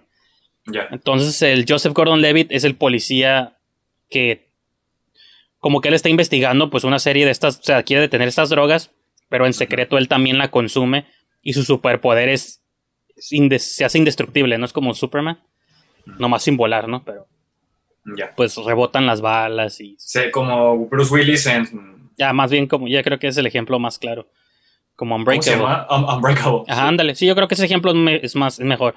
De que se hace, pues, irrompible, ¿no?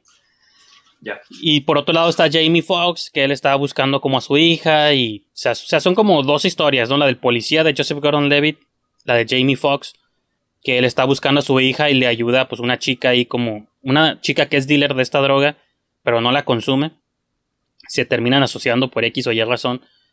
Y pues estos dos equipos, tanto el de los policías y este hombre misterioso que no sabemos por qué está buscando. Y todos los dos están buscando pues la fuente de las drogas porque pues, es malo, ¿no? Es como la de Dread, que quieren tumbar pues a la distribuidora de la, de la droga.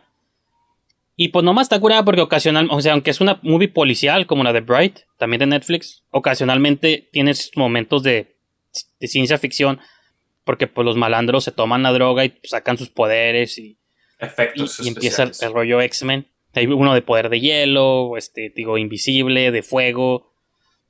y de diferentes tipos de poderes, ¿no?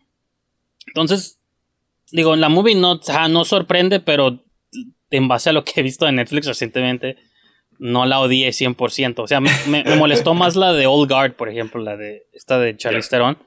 La sentí como mucho más incoherente. La de Project Power, aparte la, es, el dinamismo que tienen estos directores. Si vieron la de esta de Nerve que les menciono, no sé si tú la viste, pero es mucho, muy dinámica. Los ángulos, o sea, siempre la cámara se está como moviendo, muchos flares innecesarios, pero la cámara siempre está como flotando así, haciendo cosas. Muy greedy también, porque todo se desarrolla en Nueva Orleans, entonces tiene así como ese feeling callejero, colorido y sudoroso, ¿no? Como ahorita estamos todos aquí en Tijuana, entonces, no sé, me, me, gustó, o sea, me gustó. Se me hizo como un buen fin de semana, como pasar el estreno fin de semana de Netflix, está bien. Como hace una o dos semanas hablaba en otro show, la de Work It, esta movie de competencias de baile, o sea, digo, para hacer el estreno del fin de semana, y ahorita que no hay cines, o, o sí he estado yendo, pero no tanto como antes, pues me conformo con estas opciones, ¿no? Entonces, Project Power la sentí como entretenida lo suficiente para que pases el, el weekend, ¿no? O para tu fix de superpoderes. Sí, claro. Y pues digo, nomás eso. Esa quería hacer como mi review, pero ahora sí te pregunto sobre, bueno, hablemos de la de Rental un poquillo, porque esa ya está como atrasada, pero yo apenas la vi también y, me, gustó, bastante. No, no esperaba, por como empieza la movie, no esperaba nada de la segunda mitad. O sea, no esperaba todo lo que iba a pasar en la segunda mitad y, me gustó bastante, pero no sé tú qué, qué te pareció. Se me hizo, o sea, realmente, ok, o sea, dices, Dave Franco hizo una película de, de terror, o sea, no sabes qué esperar realmente. Es como que ha sido un actor que hemos seguido ya mucho tiempo, que ser, tiene pues a, su hermano. En, entonces es, es, como que ahora sí que iba con las expectativas así en cero. De, de hecho, creo que... Y que James Franco también dirige movies ocasionalmente. Sí, pues este... Bueno, Disaster Artist, ¿no? Pero... Pero no de horror. eso era como que lo que a mí me, interesaba, como ver este ensayo, este trabajo en este, en este género. Y, pues tiene a, este Dan Stevens, sí, sí, ¿no? Ya, Simón. Y a Alison, Alison Brie. Que es su esposa en la vida real. Ah, ellos, ellos dos son esposos. Dave, bueno, Dave Franco y Alison Brie. Oh, ya. Oh, fíjate, no, no sabía. Sí. Que siempre es chistoso cuando estos directores ponen a sus esposas con otros hombres atractivos. Digo, no sé si están sacando algo ahí, hay alguna ahí psicoanálisis que podemos hacer. O como cuando Dario, Argento ponía a su hija hacia Argento en escenas de sexo, digo, ¿qué está pasando aquí? ¿Es porque son italianos? Está súper weird. ¿O están expulsando a algún demonio interno? ya sé, ¿no? Y por medio del de, el arte. Sí, este, no sé, siento como que igual, o sea, como que era es una invasion, ¿no? Invasion movie.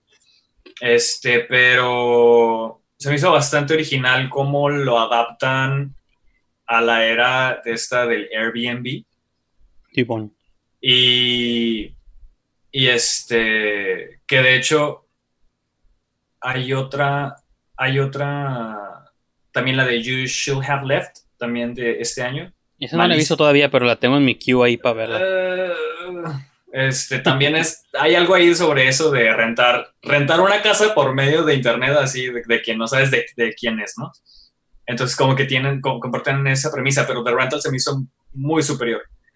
En el, en el sentido en el que realmente como que, como que ya cuando, cuando ocurre el giro ese, bueno, no, no, no la voy a spoilear, pero cuando, cuando ocurre como ese, esa, como ese, ese parteaguas de la, de la película, de la primera noche, que pasan ahí, este, como que ya, ¿no? Empieza así con mucha, con mucha tensión.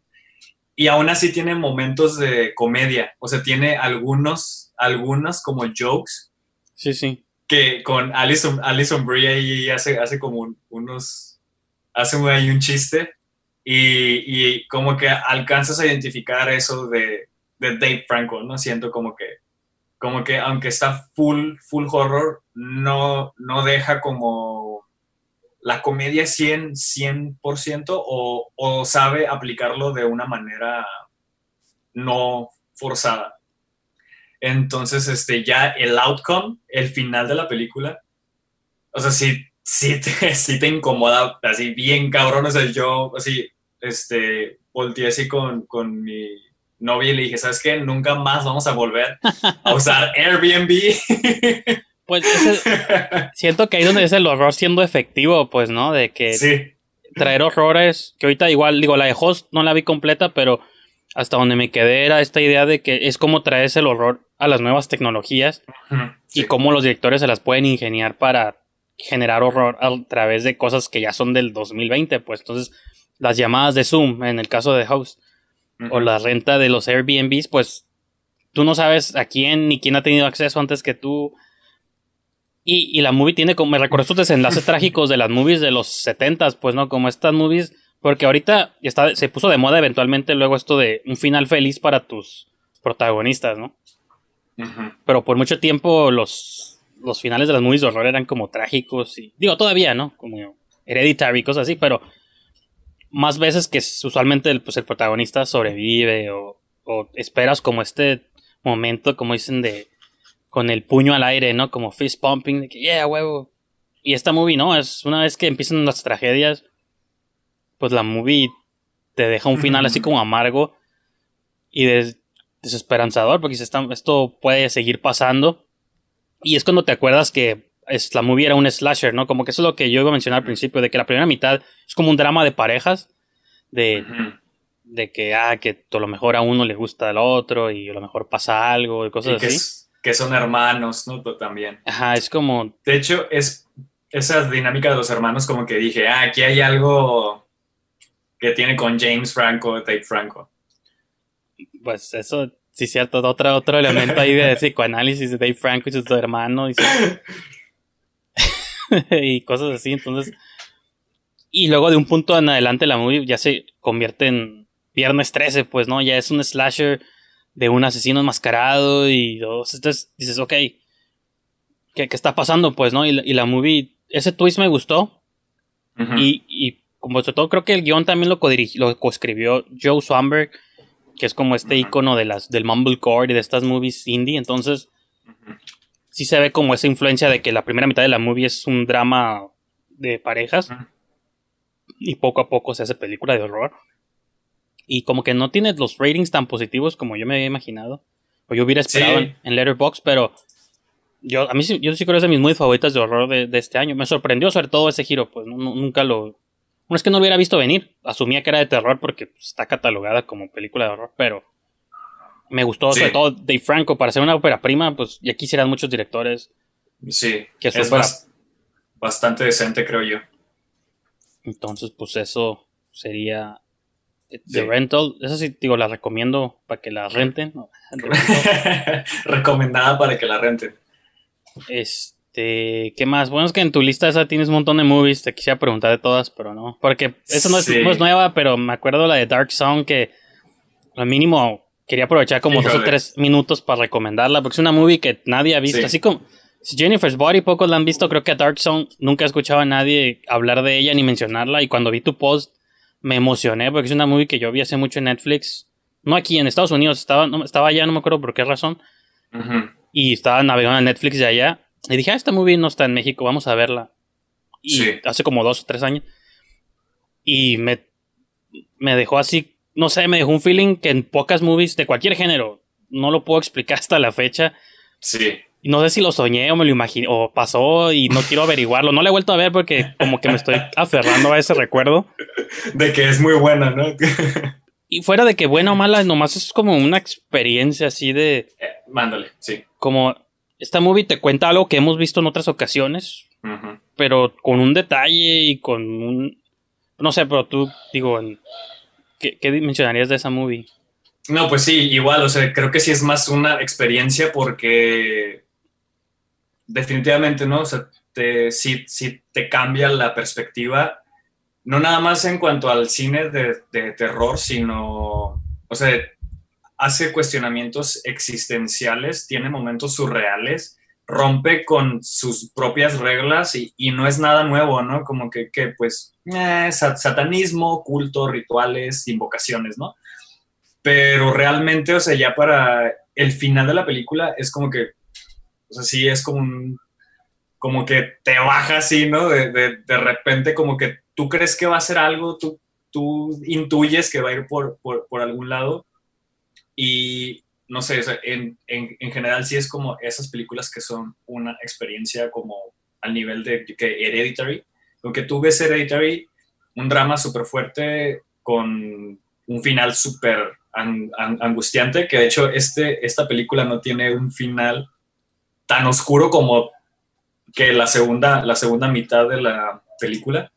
Pero lo que más me, me gustó es que tiene, o sea, una, una locación, el, un presupuesto muy, muy limitado y absoluto, bueno, limitado entre comillas, porque eso no limita a la película, a sí, sí. Llegar, llegar tan lejos, ¿no? Que es, es que no, no, no quiero spoilearla. Porque, sí, porque luego hay unos efectos. Ajá, sí, o sea, si, si, si alguien, si alguien este, quiere ver una buena película de horror y está viendo esto, o sea, lo mejor es verla sin, sin expectativas, o sea, sin, sin sí. haber visto siquiera, yo creo, el... el Ajá, es como sin, sin, ver el trailer y como vagamente de sinopsis, o sea, estoy leyendo como la sinopsis de IMDb y como, como para mencionar algo brevemente sería, es, son dos personas que o sea, como es el proceso de hacer un, rit un rito, ¿no? Un ritual, este, no sé necesariamente satánico, ¿no? Pero es un ritual, ¿no?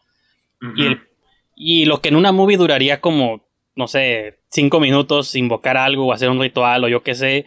Esta movie, casi toda la movie es un preparativo de, ok, esto es lo que requiere, porque lo que estás pidiendo, pues es complejo, ¿no? Entonces, es como el proceso de hacer una, pero es casi como tortura, te, te, es como te, te, cansa, psicológico, y, y luego también no sabes qué tanto es abuso de parte del. Porque es una mujer que pide la asistencia de un vato que sabe cómo hacerlo. Uh -huh. Pero como las cosas que le exige a ella que haga, es como, ¿es real esto? ¿Es un fraude? ¿Qué está pasando? Sí. Y, y la movie te, te, empuja también como a ti al límite, pues, ¿no? Y, y pasan cosas muy extrañas y ya luego llegan, pasan como otras cosas. Sí. Pero sí, digo, no Siento, siento que me encanta eso que te hace dudar, pero primero te super convence y luego te hace que lo dudes y luego te vuelve a convencer de su propia, o sea, de su propia mitología y luego ya, no sé, o sea, la verdad es, es, una, es una maravilla y yo llegué a, a esta movie porque Fernanda Solorzano este, la reseña. Entonces, a mí me llamó la atención que reseñara una película del 2016. Sí. Y, y, ella, y ella menciona, o sea, soy fan del cine de horror y pues aquí no, también todos. en, entonces dije, no, pues si la está recomendando y, y, de hecho a la mitad de la reseña quité la, la reseña y dije, no, o sea, sí, la voy a ver, la voy a ver. Y sí, o sea, realmente, o sea, es una de las, de las mejores películas de horror y de, para mí, de mis favoritas, más bien. Y estaba o sea, revisando. Sí, definitivamente. Ajá, el director se llama Liam Gavin y es la única movie que ha hecho. O sea, desde 2016. Relativamente no es tan vieja. O sea, hay directores que a veces tardan más tiempo en hacer cosas. Pero hizo cuatro cortos. Y en el 2016 es su única movie. No ha hecho nada después. No tiene ningún crédito. Entonces, también es por eso que. Como siento que el misticismo de la movie se crece. Porque siento que es un director que tenía como una historia que contar. Y a lo mejor no tiene como más historias, pero cuando ves esta película y dices, ah, ya entendí por qué, por qué sí, era necesario por que, que, por qué la hizo y por qué ninguna movie se parece a esta película, pues, ¿no? Y pues, sí. y a lo mejor sí hace otras cosas después, a lo mejor no están a la altura, pero este, tío, no importa, ya, ya, hizo esta. Entonces Liam Gavin ni foto tiene en su IMDb, o sea, está como bien misterioso todo. Qué miedo. Y, y, no tiene nada después, entonces, digo, se llama Dark Song. No sé si ni siquiera cómo le habrán puesto en español, si es que se estrenó en México, nunca la he visto en ninguna plataforma. Sí, es que, exacto. Obviamente, pues si la consiguen va a ser bajo vías este, bucaneras, piratas, pero. O si la compran, a menos que esté en iTunes, pero nunca la he visto tampoco. En Yo México, pensaba que, que estaba en Netflix pero no, no, sé si en el, en el bueno ajá si tiene un, un, VPN o algo así o a lo mejor pueden explorar, porque yo vi el otro día una movie en Shutter que estaba gratis en el gringo, aquí no existe, pero la vi con un VPN y te deja verla. Sí. En, en esto. Te deja ver contenido americano. sa- Sí, deberían sacar Shutter de, en, para latinos también, o sea, que nos dejen ver, ver ese contenido. Pues a cada rato anuncian en su Twitter, ahora disponibles en Noruega, ahora disponibles en Nueva Zelanda, ahora disponible en todos lados. Y yo, hey, ¿cuándo, ¿cuándo México? ¿Cuándo Latinoamérica? Exacto, sí, sí. Pero sí. pues ya son... Que eso es lo que a veces no entiendo. Yo sé que pues obviamente no soy yo ni distribuidor, ni abogado, ni nada, pero digo, en la era digital, ¿qué tan complejo es distribuir movies mundialmente? O sea, porque todavía hay conflictos de distribución en una época donde ya todo es de streaming, ¿no? Que no, si tú, tú eres compañía, si tú eres dueño de las cosas, pues tú podrías lanzarlas donde tú quieras, ¿no? O sea, entiendo como antes cuando te restringían ciertos formatos, las regiones de los DVDs, los Blu-rays, región A, región B, región 1, región 4, pero hoy que todo es para todos, pues nomás, Sí. Pues nomás láncenlo ya, ¿no? Y ya. Sí, y, y eso propicia a la misma a la misma piratería. Pero creo que, o sea, yo tengo entendido que es por ley, ¿no? O sea, su- supongo como que, o sea, que cada país tiene su, su, su, ¿qué? sus propios reglamentos. Pero por ejemplo, Netflix, o sea, por ejemplo, se estrena una movie, estrena en todo el mundo donde haya Netflix, ¿no? Entonces eso es lo que voy de que, o las de Amazon ahorita, de que salen todos los Amazons, todos los países que tengan Amazon. Porque sí es contenido de ellos. Entonces Shadow tiene muchas películas originales de ellos, o movies de horror que la neta nadie más va a poder ver. Entonces, pues podrían ellos tener como esa facilidad de expandirlo, pero Sí. igual. ¿Qué ibas a decir? Sí, que de hecho la, la de Host es de, de. Shutter, ¿no? Que igual también entran ya estudios de mercado y a lo mejor por ahí algún experto en, en cosas dice, no, Latinoamérica no está lista para ver películas de horror y, y pues ya los ejecutivos no quieren hacer la inversión porque pues, les va a costar mucho. De todas maneras las, las vamos a ver. Piratas, pues sí, eso es lo que... Ellos deciden cómo vemos las cosas realmente. En- en- Pues sí, y, y que incluso mucha gente, los que no tienen HBO, vieron Lovecraft Country pirata, piratamente. Hay otros títulos, pero igual para no extender más el show, pues ya los tendremos que seguir posponiendo. Digo, porque Sí. pues tienes un montón de movies que te quería preguntar, la de Sputnik, Oye, de hecho, te quería, te quería comentar La. Llorona también, te digo, hay un montón de movies que tienes ahí que me interesan, pero Sí. quería pasar a la serie porque pues ya... Sí, si, si quieres, bueno, sí, sí, de, nada más sí te voy a recomendar Sputnik. Este, creo, creo que sí es el, el- el tipo de, nue- nuestro tipo de película. Este, Es como la de Underwater, la que salió este año, ¿no? La gringa. No, eh, no, no, no, no, este es, Digo, no idéntica, pero así de exploración o no, algo así. No, o sea, la, la trama es, este, pues, es, eh, ocurre en 1983, es una producción Rusa, ¿no? ru- rusa com- completamente. Este, es, la verdad es, está bastante decente. No es una obra maestra, siento que no propone muchas cosas nuevas, pero dentro del, o sea, tampoco pretende ser algo que no es. Este, tiene un concepto ahí de su criatura bastante interesante. Este, y se me hizo un flick mm, de ciencia ficción slash horror bastante, bastante bueno y sí, definitivamente de las mejores de es- este año. Sí, te la, te la recomiendo y este, a ver si, si puedes checarla y luego la, la comentamos. Sí, fíjate que sí la tenía ahí en mi... No sé si la bajé o la tenía lista en mi lista de movies para bajar, pero sí. Igual la de La Llorona era una que también tenía ahí en mi, en mi radar. Sí, Pero- che- es- che- pero- chécala, chécala esa también. Pero te digo, pues son un montón de movies, así que ahora sí hablemos de tu mero mole, la tierra, el país de Lovecraft. El, el país de Lovecraft, sí, sí, sí. Pla- platícame porque yo no la entendí. No, ¿Cómo o sea, sí la, sí la ¿Por qué entendí, no pero... No, no es que no la haya entendido, pero... Es que he estado escuchando más, muchos praises y yo no tengo nada en contra de los praises al- sobre lo que representa y lo que está queriendo contar. Yo lo estaba evaluando como serie. Sentí que es- cae siempre como en el recurso este de. Lo mencioné de hecho en un tweet, ¿no? De que un cold open super bizarro, ¿no? Acá de- con monstruos para que te quedes toda la hora. Y luego por en medio no pasa nada, nunca hasta los últimos 10, 15 minutos ya ves una secuencia de horror. Mm. Y siento que cuando hacen eso es para que te dé la impresión de que estuvo emocionante el programa. Cuando sentí que en medio hubo un montón de cosas que yo sentí innecesariamente largas. Y me hace pensar, ah, pues es que es una serie y todo tiene que ser más largo. Y ya lo he mencionado aquí en shows previos contigo, de que mi cruzada contra las series es de que.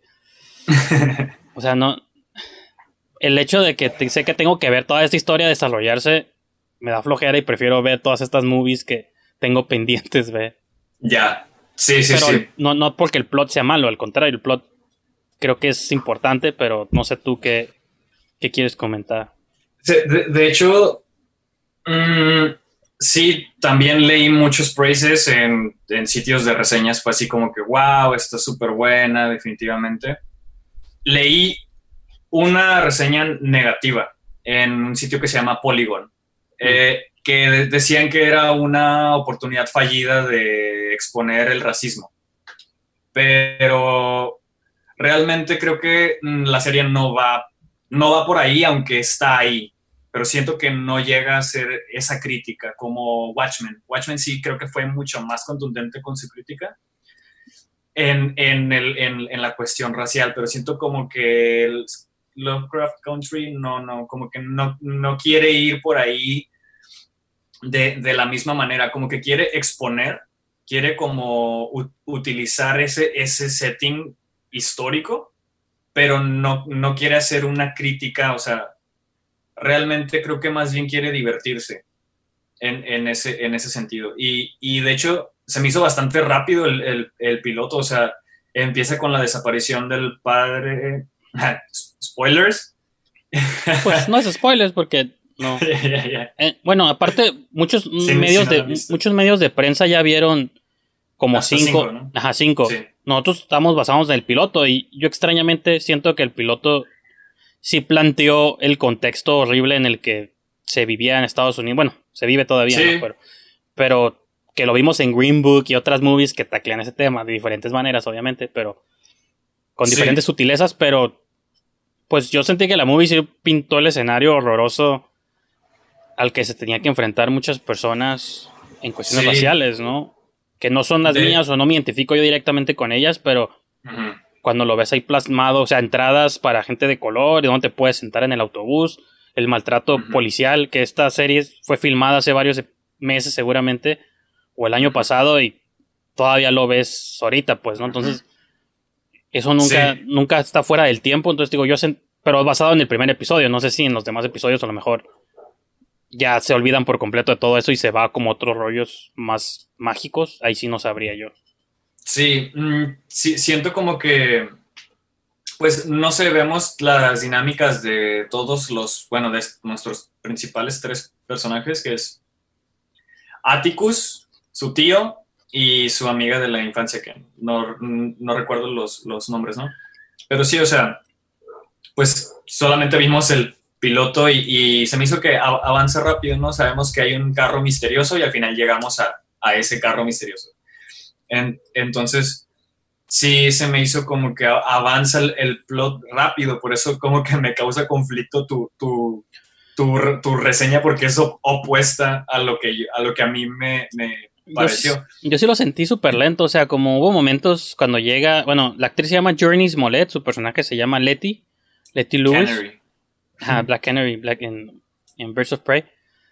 Como que sentí que cuando llega y se ponen a cantar y luego Mm, hay unas escenas extendidas de la relación que tiene el señor con su esposa y cuando antes de que van a partir a esta expedición por cruzar Estados Unidos. O sea, como todos esos, hubo muy- varios momentos que sentí muy, o sea, no innecesarios, sino muy alargados.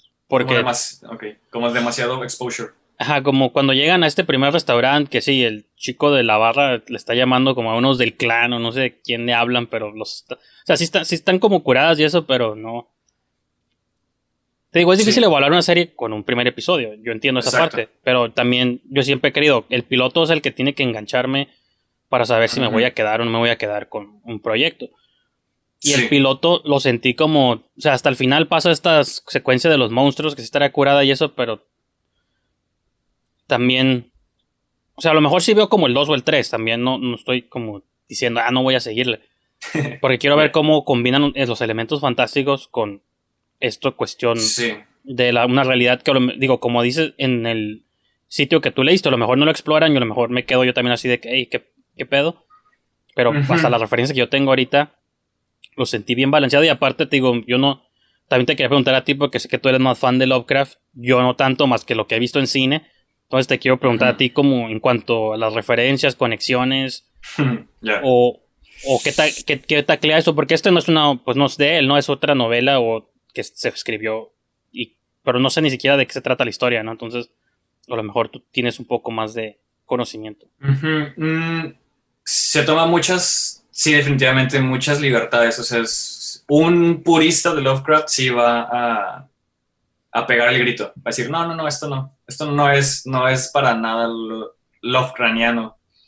Este, como la criatura esta, se tomaron la libertad completa La de los ojos. de sí, o sea, el, el Shogot, este, como que es como un vampiro y. mm, no sé, o sea, hay, hay como una metáfora, ¿no? O sea, y, y de, de hecho creo que la secuencia más emocionante y donde se siente más el peligro es la persecución, en donde si no salen del pueblo para cuando se pone el sol, los, van a linchar y la misma policía. Entonces siento como que el, el momento más, más este, tenso es toda esa escena.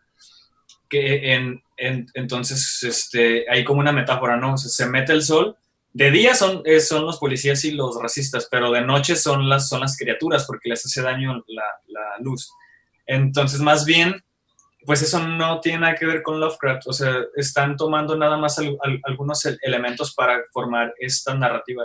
Y yo creo que en la primera escena, que es esta escena onírica, que, que él, él está, él está soñando, Sí, sí. ya yo en cuanto vi eso, entendí el, el tono. O sea, es un, es un pastiche como lo es Stranger Things con Ah, los ochentas. Lovecraft Country es un pastiche con los 50 O sea, es una mezcla de elementos de la época porque menciona a The Princess of Mars, John, John Carter, Sí, pues, el este- beisbolista también, Jackie Robinson. Jackie Robinson, que fue el primer beisbolista afroamericano, sale un speech de James Baldwin, este, eh, mencionan el poema de eh, A Creation of a, of a N-word. Este, no recitan el poema, pero si lo buscas, o sea, ahí es cuando te das cuenta realmente que incluso Lovecraft era demasiado racista, incluso para su época. O sea, es- ese era el- yo pensé que ese es el... Bueno, digo, la serie no, no tenemos que ver más, pero eh, hace, mucho, hace referencia a eso la, la, la, la historia original sobre al... Porque pues se ha desenterrado mucho de que Lovecraft era racista y sus textos usualmente pues estaban como plagados un poco de eso también, ¿no? Sí, so- sobre todo, mm, creo, creo que también es, está este, esta, esta idea de, de, de cambiar el significado, ¿sabes? O sea, como que, o sea, Lovecraft era pues un ser humano imperfecto en su tiempo, los, los, las personas encargadas de publicar los libros eran personas blancas. Entonces pasaban por alto todas esas, todos esos de- de detalles, pero me, me gusta cómo eh, Sí, pues esa es la historia Ah. americana, es como Hamilton y eso que ya cuando le digo, yo desconozco la historia americana, pero con trabajos conozco la mexicana y es nuestro y los padres fundadores de México, pues menos los gringos, pero lo que yo luego lees en piezas y esto cuando ves dice que Hamilton ensalza pues personas que tenían esclavos y eso está como ultra engranado en la cultura gringa y cualquier cosa que se haya creado antes de los 50 seguramente era por gente que pensaba que cierta raza era superior que otras, ¿no? Y Sí, hasta sí. el 2020, entonces digo, no, eso no. Sí, y, y está interesante, ¿no? Desde el principio, este, le, él dice Atticus que su papá lo hace leer el poema de la creación de los negros, ¿no? Para que, a ver si así él deja de leer cosas de Lovecraft, porque Lovecraft consideraba a, los, a las personas de raza negra mm, como mitad bestia, mitad humano, o sea, subhumanos. En- entonces, este, pero al mismo tiempo, esos, ese racismo, bueno, ya hablando así de Lovecraft, no, no tanto de la, de la serie, como que es lo que lo hace tan buen ar- artista, por así decirlo, porque menciona cosas un- universales. O sea, el horror, el miedo, la pérdida de la identidad, eh, la insignificancia cósmica que somos, que somos una miniatura en todo el cosmos y que en realidad no, no importamos en, En, en, el universo y que estamos solos, ¿no? Entonces, creo que no importa cuál sea tu raza, no importa que de dónde provengas, o sea, son, son sentimientos este, y conceptos que son universales. Entonces siento que de ahí parte un poco y de eso es lo que toma, toma prestado Lovecraft, Lovecraft eh, Country. Y, y, sí se me hizo como que, eh, pues está, está balanceado. Y, y, volviendo sobre lo, del, lo de los pastiches, ¿no? Pues vemos una escena ahí de los ovnis, de, los, de las máquinas de la guerra de los mundos. Ah, sí, y sí, entonces vemos como que el sick de Atticus. Entonces ya ves así como que está bien pulpy, como que bien pulp, como que bien este, como esas, esas este, películas como El día que la Tierra se detuvo, este, y fíjate, todo, pienso, todo ese lore. Pienso mucho en la, porque es donde entran ahí las, cuando asocia los nombres, ¿no? O sea, veo por un lado Jordan Peele, pero también veo muy fuerte el nombre de J.J. Abrams. Y a mí la de Overlord, esta movie me encantó, la que salió, que también es durante las, este, la guerra mundial de los, con los nazis y todo el rollo. Pero llevado como a lo, como tú, lo pulpy, es una historia de zombies, de científicos nazis creando vida, o sea, y, y está curada, me gustó, pero pues esa es la, es por ahí produjo J.J. Abrams, ¿no?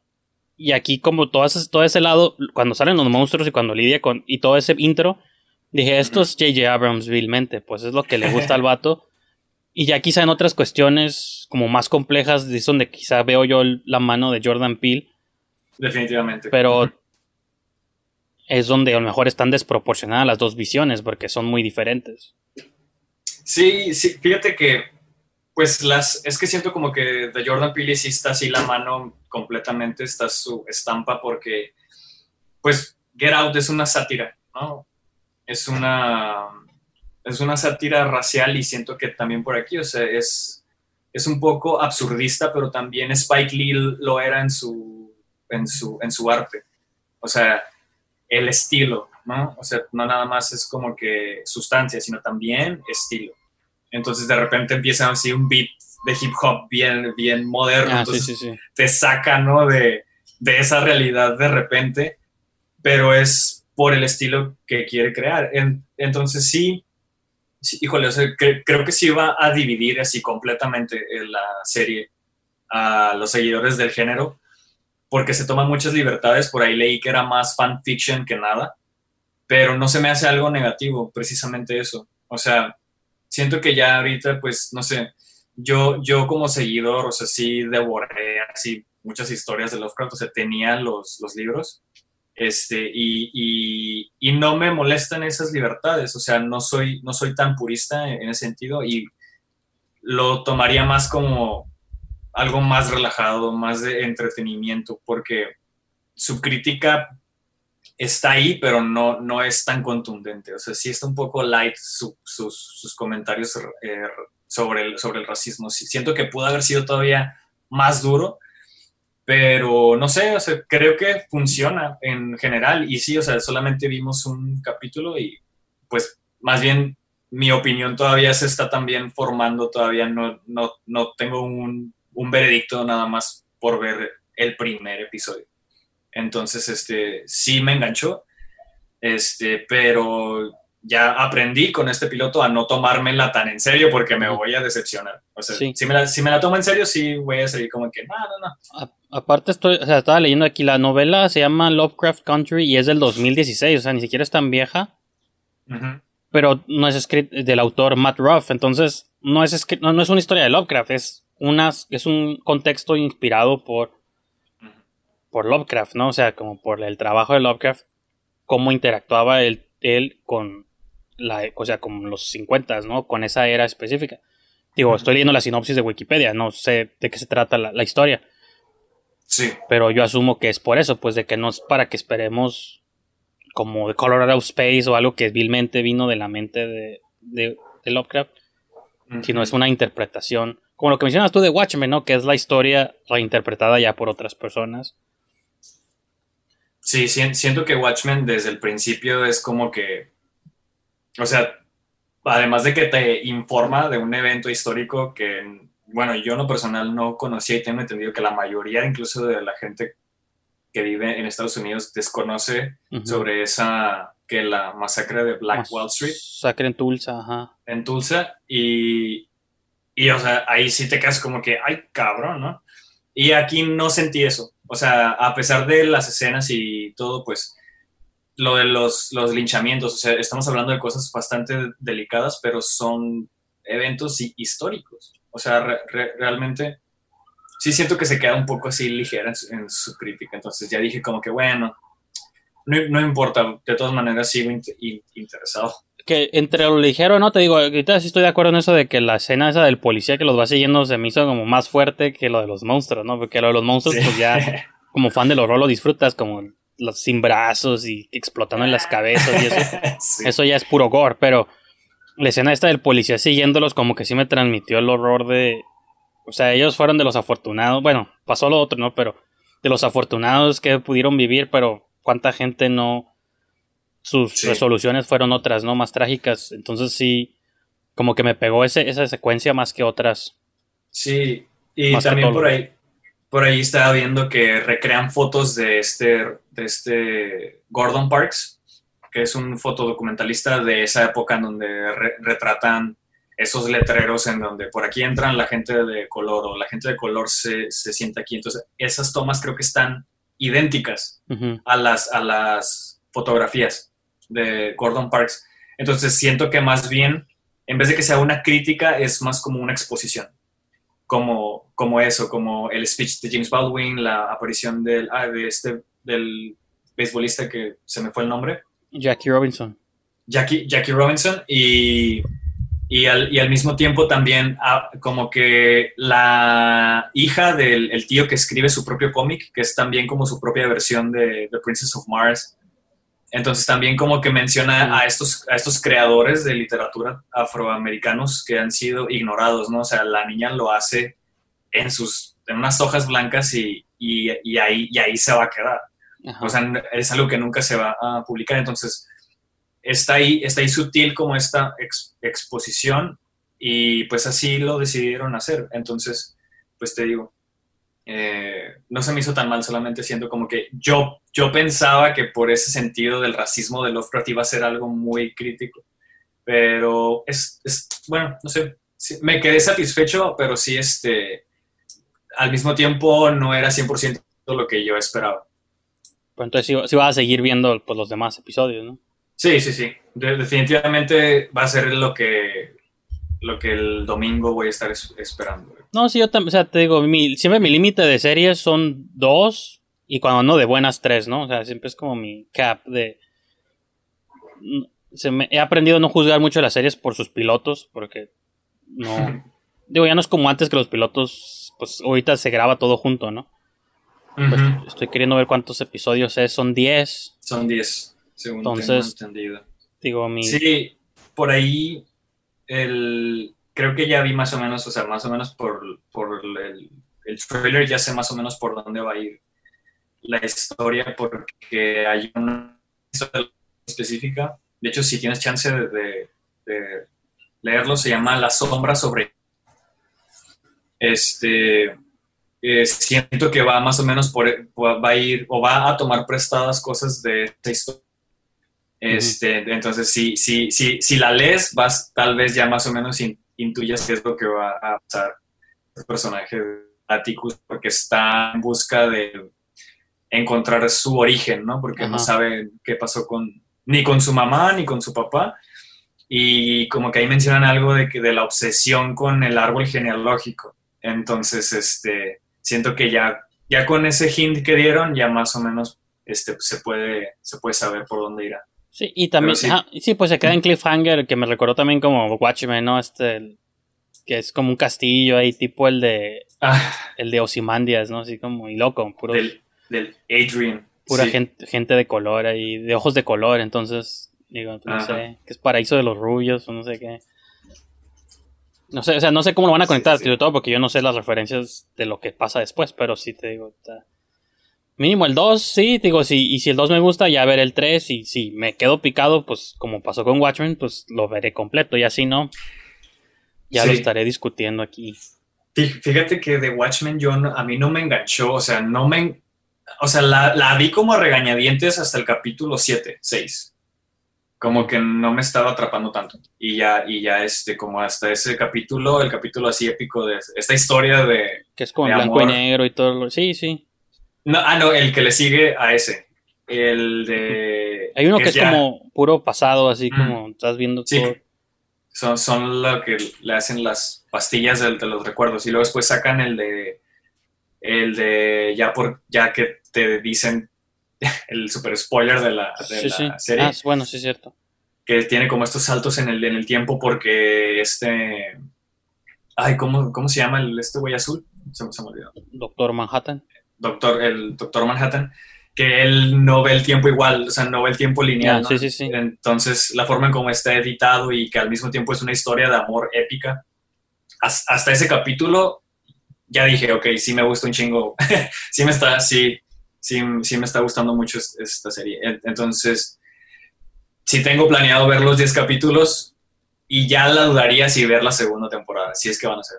Que, que ahorita que lo hice, sí, sí, sí me acuerdo también lo mismo que tardó un poco en, en conectar conmigo la serie, pero me gustó sobre todo por lo absurdo. O sea, como que me gusta, soy fan también de las cosas absurdas. Entonces que, creo que Watchmen se benefició de, pues de ciertos, o sea, el pulpo gigante Mm. y ciertos momentos así como bizarros, como más raros de, ficción.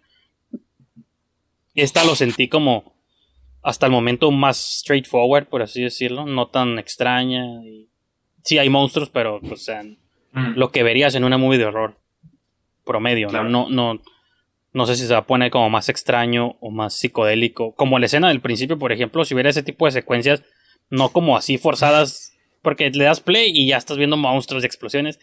Dije, ah, es para atrapar Sí. mi atención y quedarme... como el- la nueva tendencia esta del trailer antes del trailer, ya es que cuando vas a tocar un trailer de X movie, te ponen 5 segundos, tun, tun, tun, tun, y luego vas a ver el trailer de la movie. Yo, güey, o sea, Mm. ocupa, el trailer ocupa su propio trailer, ¿no? Sí, sí, sí. Entonces, lo sentí como así, como, ah, estos, todos estos monstruos, esas cosas son ciencia ficción de los 50, es lo que vas a ver en la serie. Y, y ya luego empieza y Sí. Es- pues- eh, esperemos que sí, que sí se ponga mejor. Simón. Pues los primeros tres episodios, ¿ah, no todos? ¿Ah, no? ¿Quién los dirige? Son escritos por Misha Green todos, con otros coescritores, pero los dirigen diferentes personas. Jan Demange, Daniel Sack. No pensé que los dirigía el misma, la misma persona, pero no son diferentes directores. Pues bueno, entonces ahí yo creo que podemos dejar este, este show épico. Y este. Pues nomás, pues igual y más adelante o luego en otra sesión futura ahí recapitulamos hasta dónde va la serie y si nos siguió gustando A ver si sí nos gustó. Va, nos va, va. pusimos a ver mejor otra otra cosa. No sé qué otra serie se va a pero sí. Así es, así es. Y Pues bueno, entonces Adrián, te, ya te, te dejo nomás aquí, pues comparte tus, tus proyectos, tus links, donde puede la gente estar pendiente de tu, de tu vida pues, personal, tu TikTok. Sí, eh, no, TikTok no tengo. Pues nada más, creo, creo que por ahí sale mi, mi, mi Ah, Twitter. bueno, sí, va a estar abajo todo el rato. Sí. No, pues en realidad mis, mis mensajes privados siempre están ahí di- disponibles. Siempre estoy dispuesto a, a Se pueden desli- desmenuzar. deslizar a tus DMs. Sí, cu- cualquier fan de, del sci-fi, lo fantástico, del, del horror o, o cualquier recomendación así que no sea del, del, del algoritmo de Netflix, este, ahí está todo. Estoy disponible 24/7, pero sí por ahorita.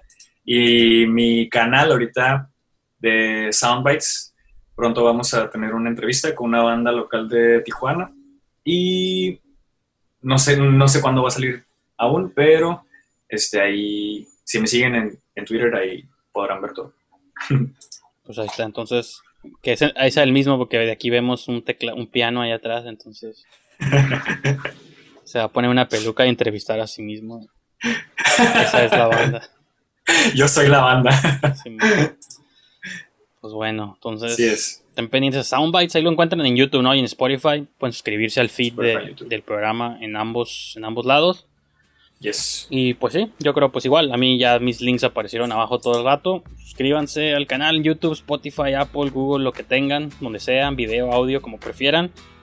Y sí, yo creo que con eso los dejamos en esta sesión y nos vemos o escuchamos para la próxima. Ya me has dicho anoche que vos bien me querés. El Atlántico, muy romántico es él.